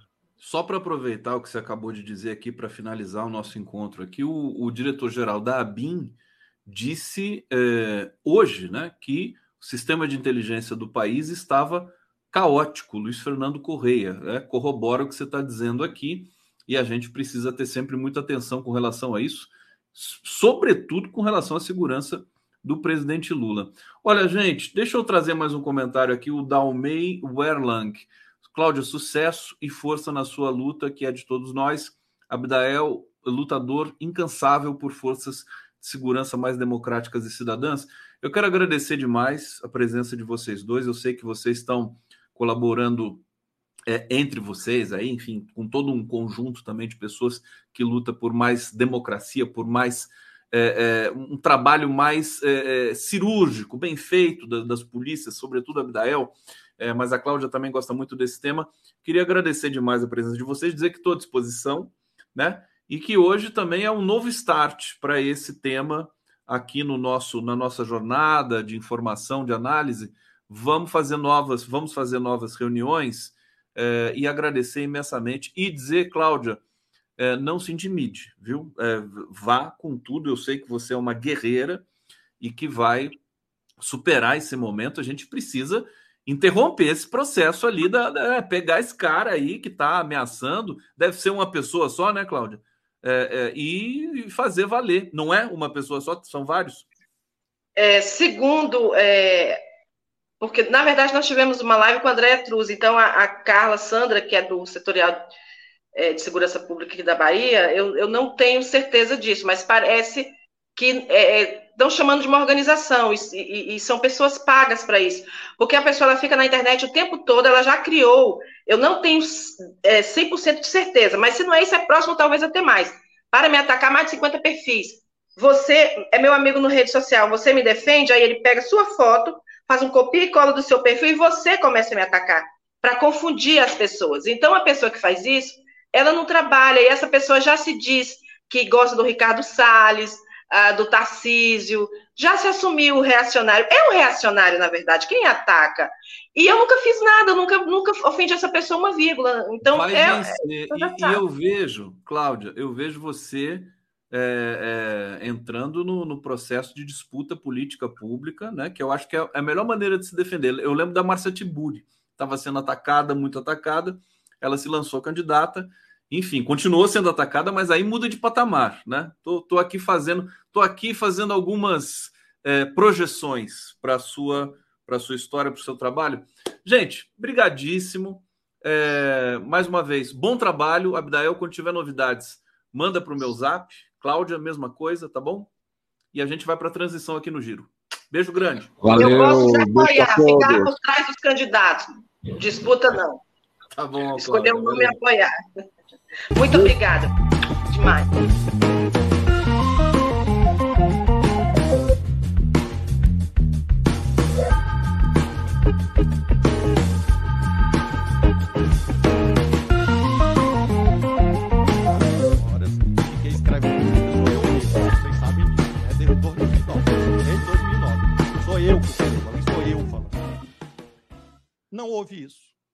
A gente vai acompanhar um pouquinho aqui, aqui o Flávio Dino dando a coletiva ao vivo, agora diretamente de Brasília. Vamos lá. E fomos pressionados.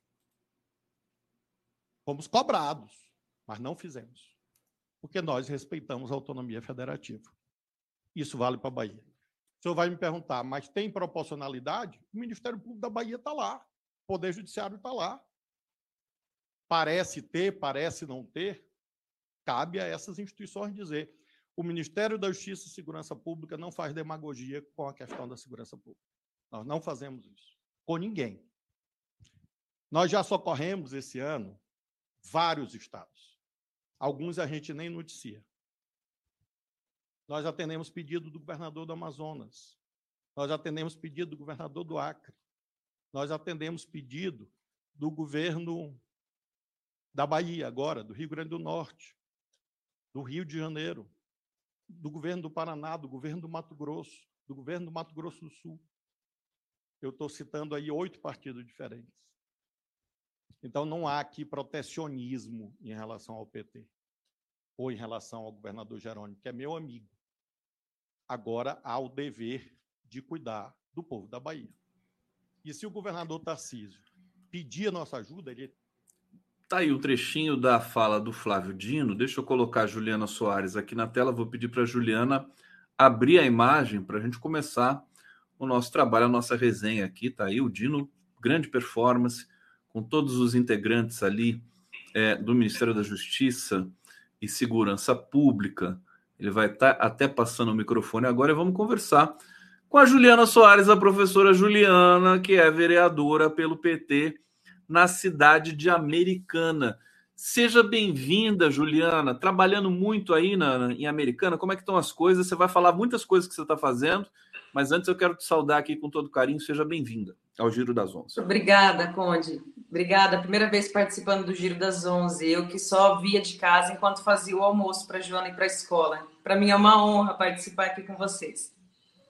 Muito bom, muito bom te receber também. Juliana Soares, que é conhecida como professora Juliana, né? É, é, foi, foi, foi eleita, inclusive, nesse, nesse modo, desse modo é, em Americana.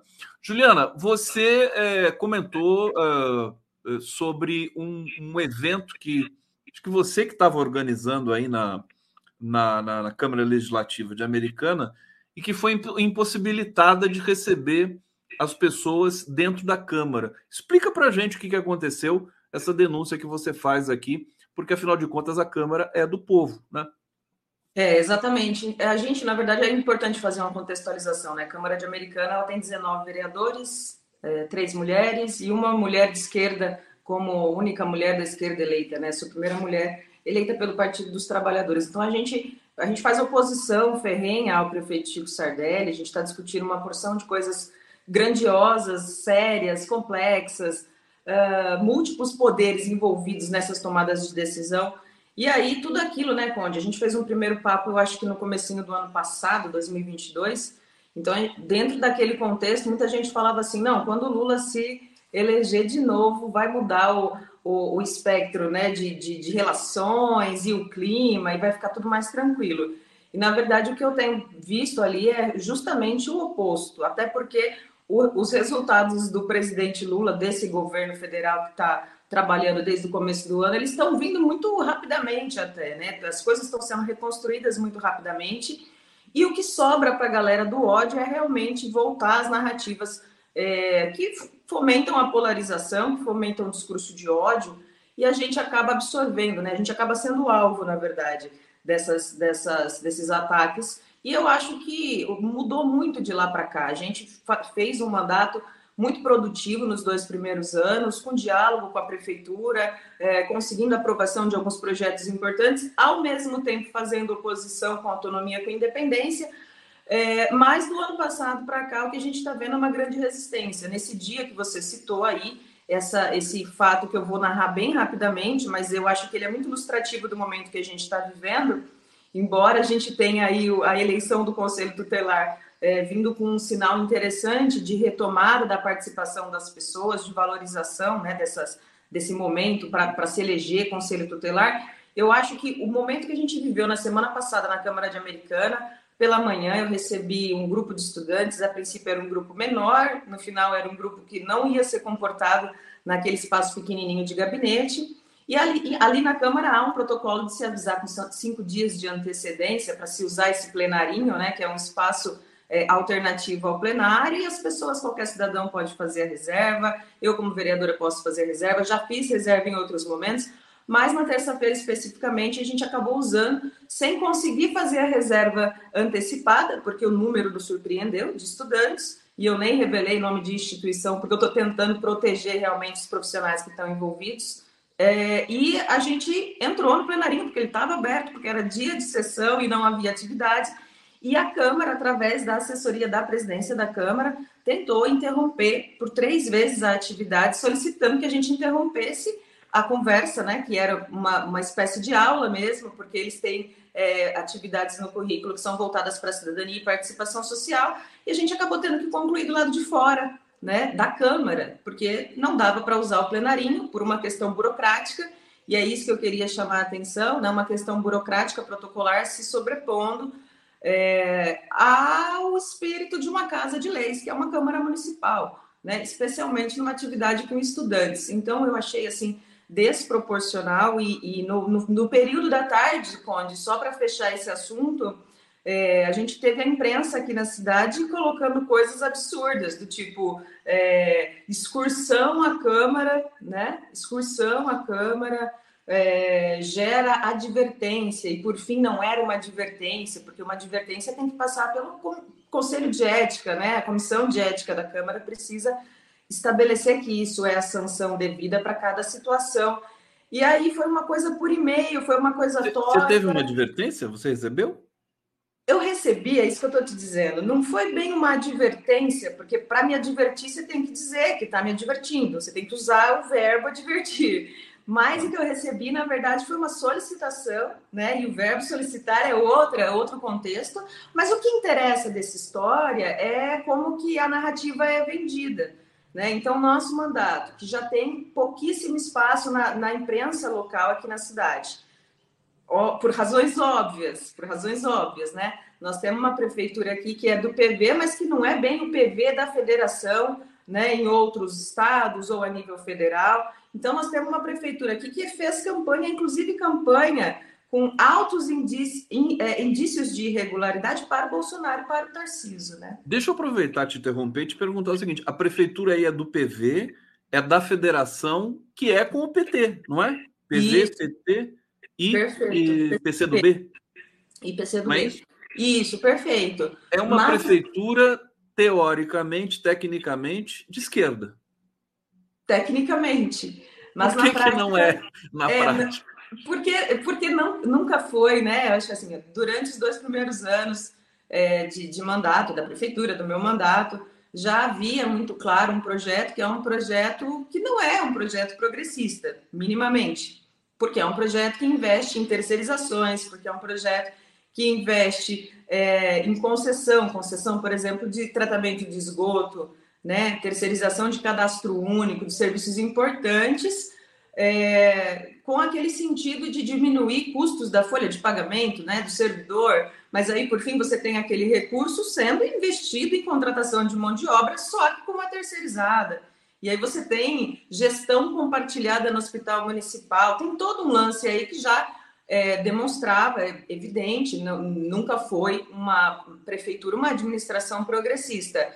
E de lá para cá a gente tem um recrudescimento desse perfil conservador, né? A Americana em si é uma cidade conhecida por seu perfil conservador, embora a gente tenha é, uma, eu acho que nós estamos vivendo hoje um, um, momento diferente, onde até até acho que o nosso mandato tem feito bastante esse caminho, ajudado a pavimentar um caminho que é construir para a esquerda, que é construir para o campo progressista uma condição um pouco mais favorável para a disputa, política, né? Então acho que a gente está conseguindo construir isso. Mas o fato é que hoje nós não temos um PV, uma administração, Chico Sardelli, que está é, em consonância com o que de fato é uma federação ou deveria ser. Então eu brinco que esse negócio de federação deu muito certo em, em alguns lugares para algumas finalidades, mas nós aqui no interior, onde vai dar um trabalho danado, danado, porque ele Olha vai sair situação, do. Situação é, curiosa que talvez demande até uma, não uma intervenção, mas é, um debate, pelo menos, né? Né no ah, âmbito dessa federação. Agora, você falou que pode até estar tá de saída do PV, isso é.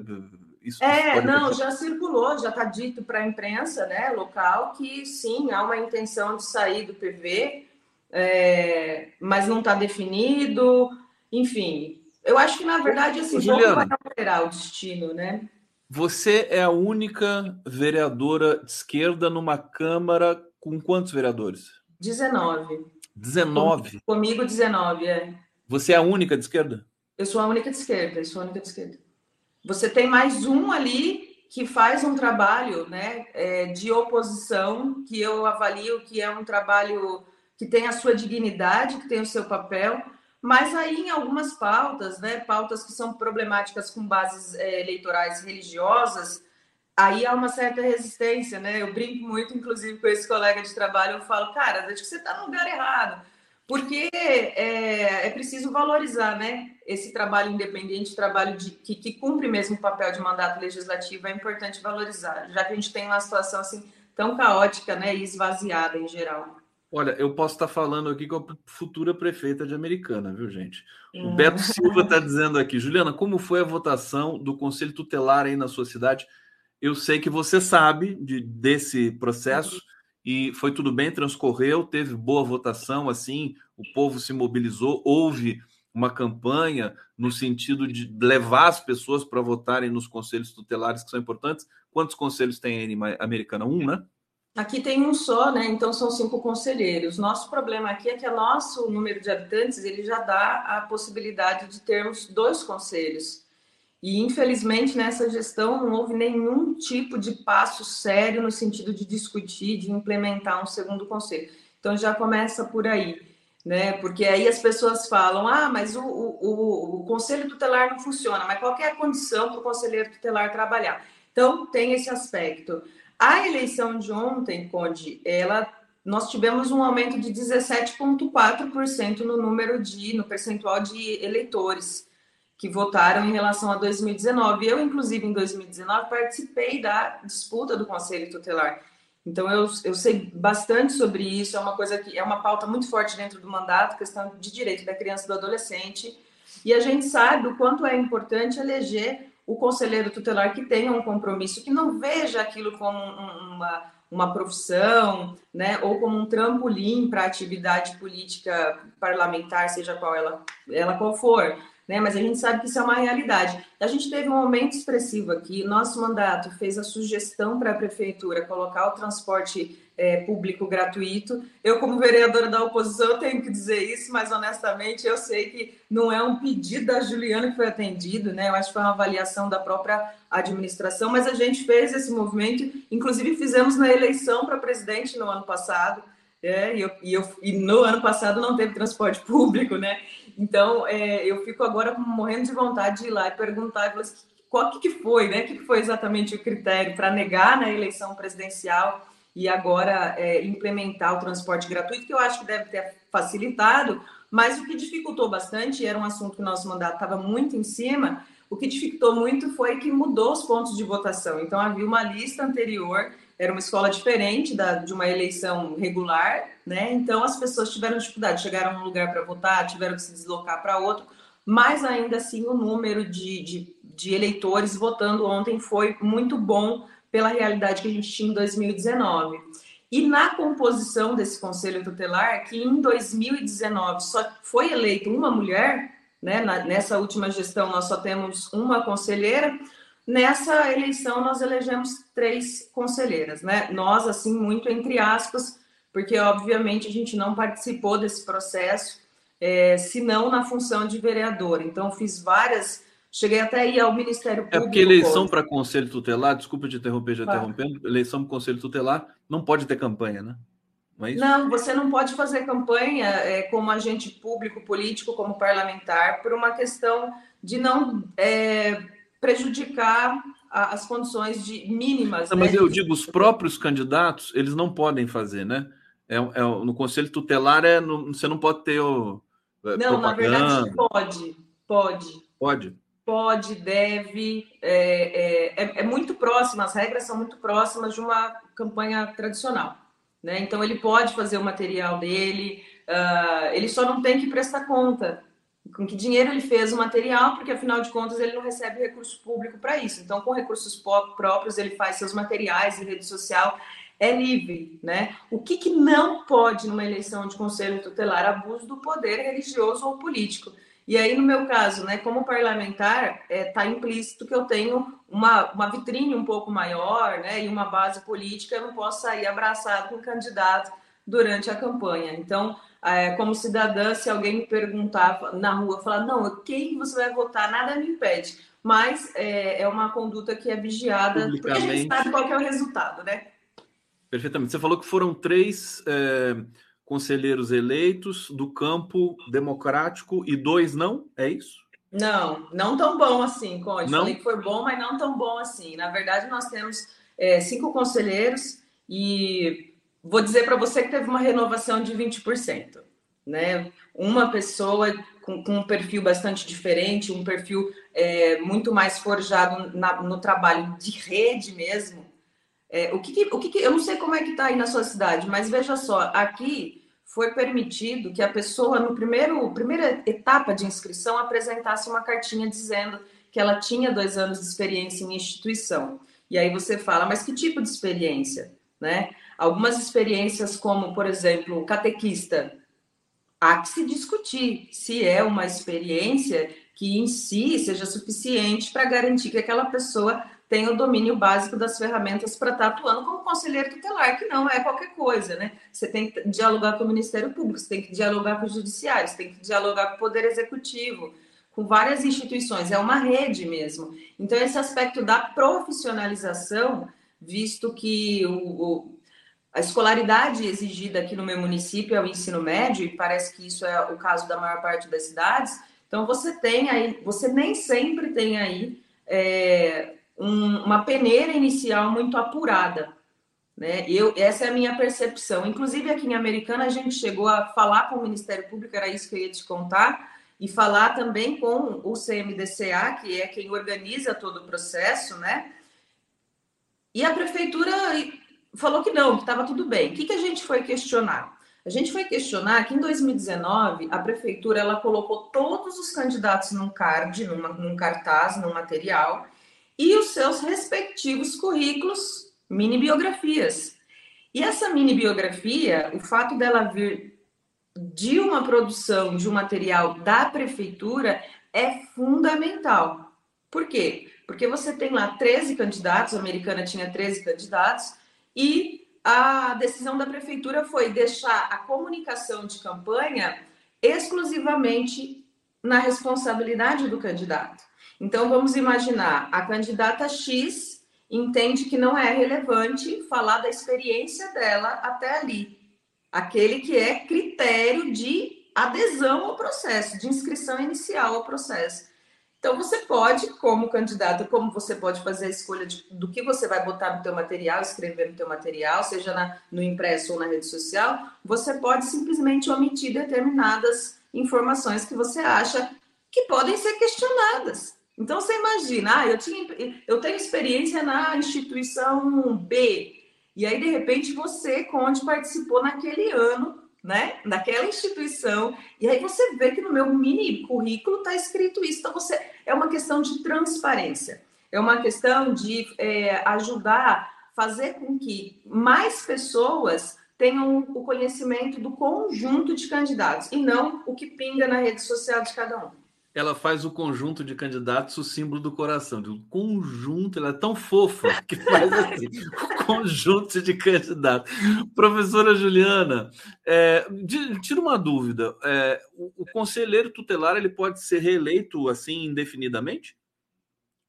Ele pode ser reeleito. Agora, você, me falha na memória, assim, se tem uma. Se, um se indefinidamente ou se tem um limite. Né? É, tem um limite. Eu acho que tem um limite, sim. Mas eu, pegando aqui a experiência de americana, eu sei que teve conselheiro que trabalhou três vezes, né? Talvez três vezes seguidas? É, três mandatos. Eu, eu, vou tentar tirar essa dúvida aqui ainda durante a nossa, o nosso se alguém papo. souber, alguém, pode se alguém souber aqui no bate-papo, por favor, diga para gente. Deixa eu só pegar aqui o comentário do Paulo Tomás, participou muito aqui hoje da live no nosso papo com o Abdael e a Cláudia. Está dizendo: grande live, Conde, dá um caldo incomparável ao 247. Muito obrigado. Hoje está muito especial aqui, né? Pelos convidados, né? Pela qualidade dos convidados, dos temas que eles estão trazendo aqui.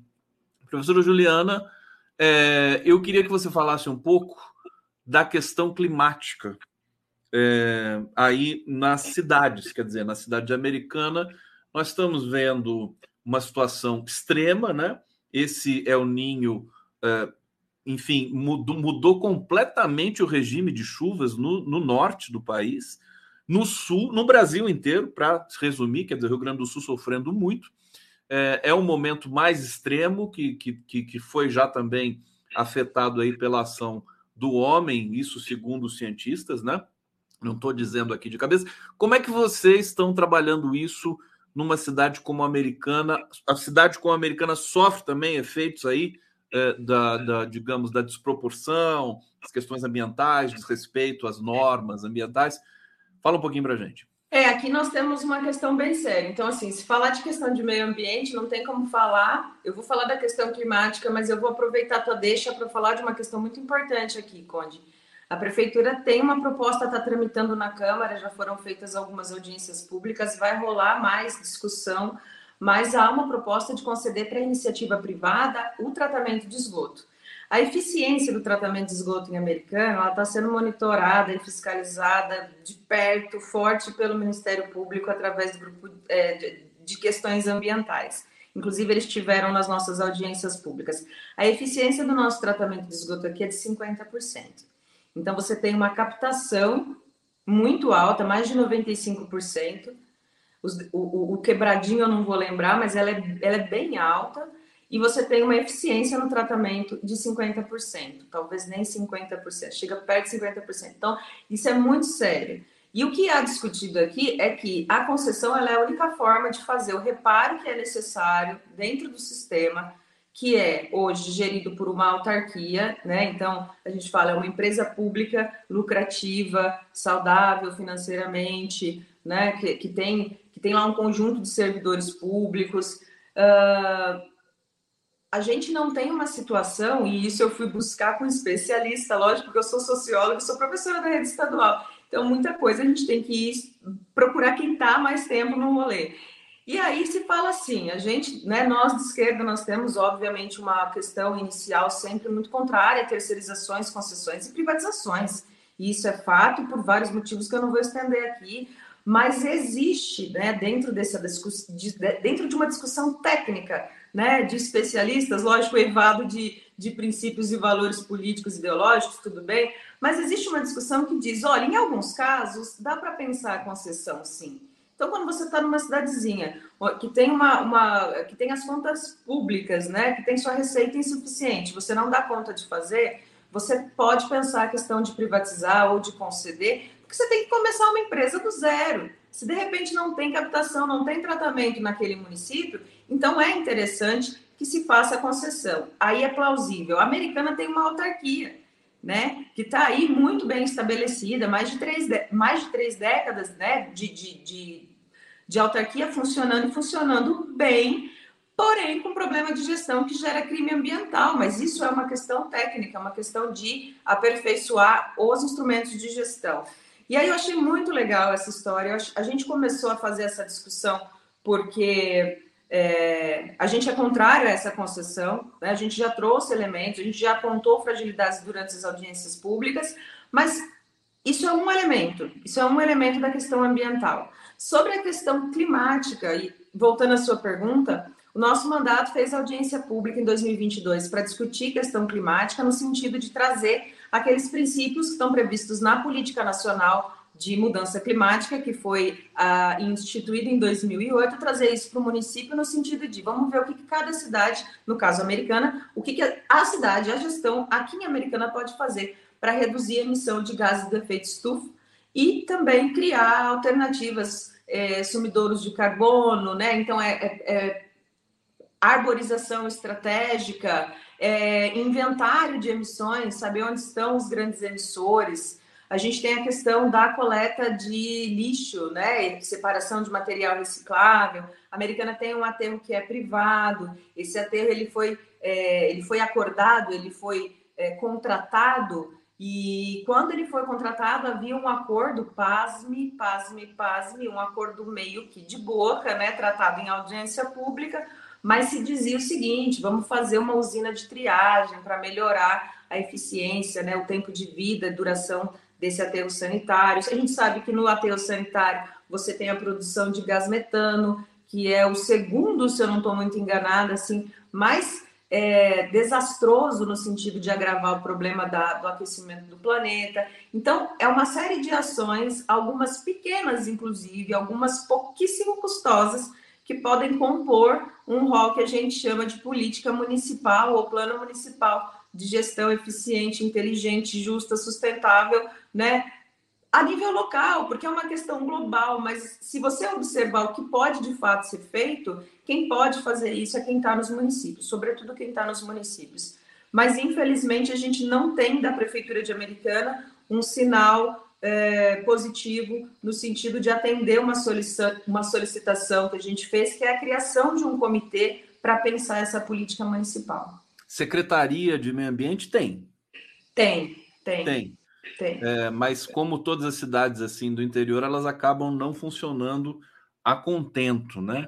É uma coisa que a gente precisa também é, fiscalizar como, como contribuinte, enfim, como cidadão. Bate-papo mais uma vez, Fernando Bai está dizendo aqui: opa, vamos ver. Eu não sei o que, que ele vai ver, mas tomara que veja, né? Querida Juliana.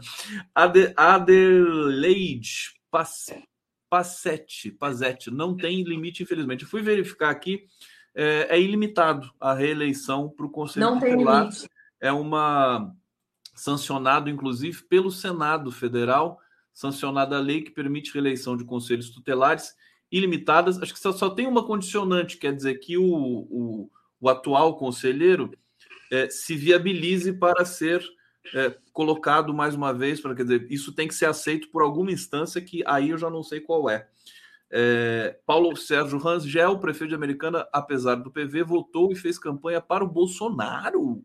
É verdade isso, assim, na boa, na buena. É, mas não é só campanha. Também, né? Não, mas não é só campanha do tipo assim, ó, oh, esse é meu candidato. É campanha com material na rua, cara. É com material na rua. Com material na rua. Material sem CNPJ, ser prestação, enfim. Tem que avisar a presidenta Glaze que, que, que, que, faz parte do, dessa federação PV, PT PC do B. Enfim, mas é uma aí, coisa. Mas é aí, é aí que tá, Conde. Isso merece um, um, debate. Vamos juntar uma galerinha a qualquer hora, porque isso precisa ser discutido. Né? É, é Para mim é inaceitável que qualquer é, representante do governo federal venha na cidade onde eu exerço meu mandato de vereadora, porque eu fui eleita, é, sem conhecimento do contexto local, sem conhecimento do contexto local, e faça uma lista gigantesca de elogios a uma prefeitura que é privatizante, que é neoliberal, que é conservadora, né, que é autoritária. É, então, eu falo que é, a gente tem um problema sério de comunicação. É, eu acho que no governo, né, já a gente poderia listar uma, uma, uma infinidade de coisas que dão esse, essa perspectiva para a gente, mas eu acho que dentro do nosso campo mesmo, a nível de, de, de partido, a nível dessas relações é, mais institucionais, a gente precisa ter um alinhamento mínimo, porque agora você imagina, Conde, veja só, imagina assim, imagina se Chico não sai do PV e eu passar quatro anos de mandato, entende? Né, fazendo uma oposição livre, com liberdade de quem tem liberdade, né? Isso é muita coisa, né? Só quem sabe como é que funciona é, esse lance de base, oposição dentro de uma Câmara, sobretudo numa cidade conservadora, a gente sabe que duras penas a gente exerce com essa independência, com essa autonomia e com essa qualidade de, de oposição. Nós fazemos uma oposição qualificada. Né? Eu falo que eu estudo pra caramba e não é e não vou deixar barato, entende? Então eu vou dizer, eu, eu vou ser respeitada,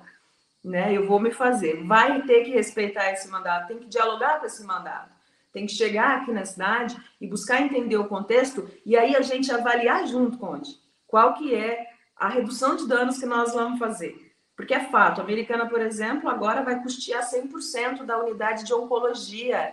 O governo federal vai, vai custear 100% da unidade de oncologia dessa cidade. Né? Foi um milhão é, de segurança. É interessante a gente destacar, porque o governo federal, o governo Lula, né, não tem preconceito, ele faz, ele, ele investe na cidade é, é, mesmo sendo se for administrada pelo PL, por partidos de extrema direita, faz o investimento porque pensa na população. Né? Olha, a professora Juliana é uma das grandes lideranças aqui do, do, do, estado de São Paulo. Ela se destaca muito. Prazer sempre te receber aqui, viu, Ju? Muito bom. Muito obrigada. Eu quero, eu quero dizer aqui o seguinte.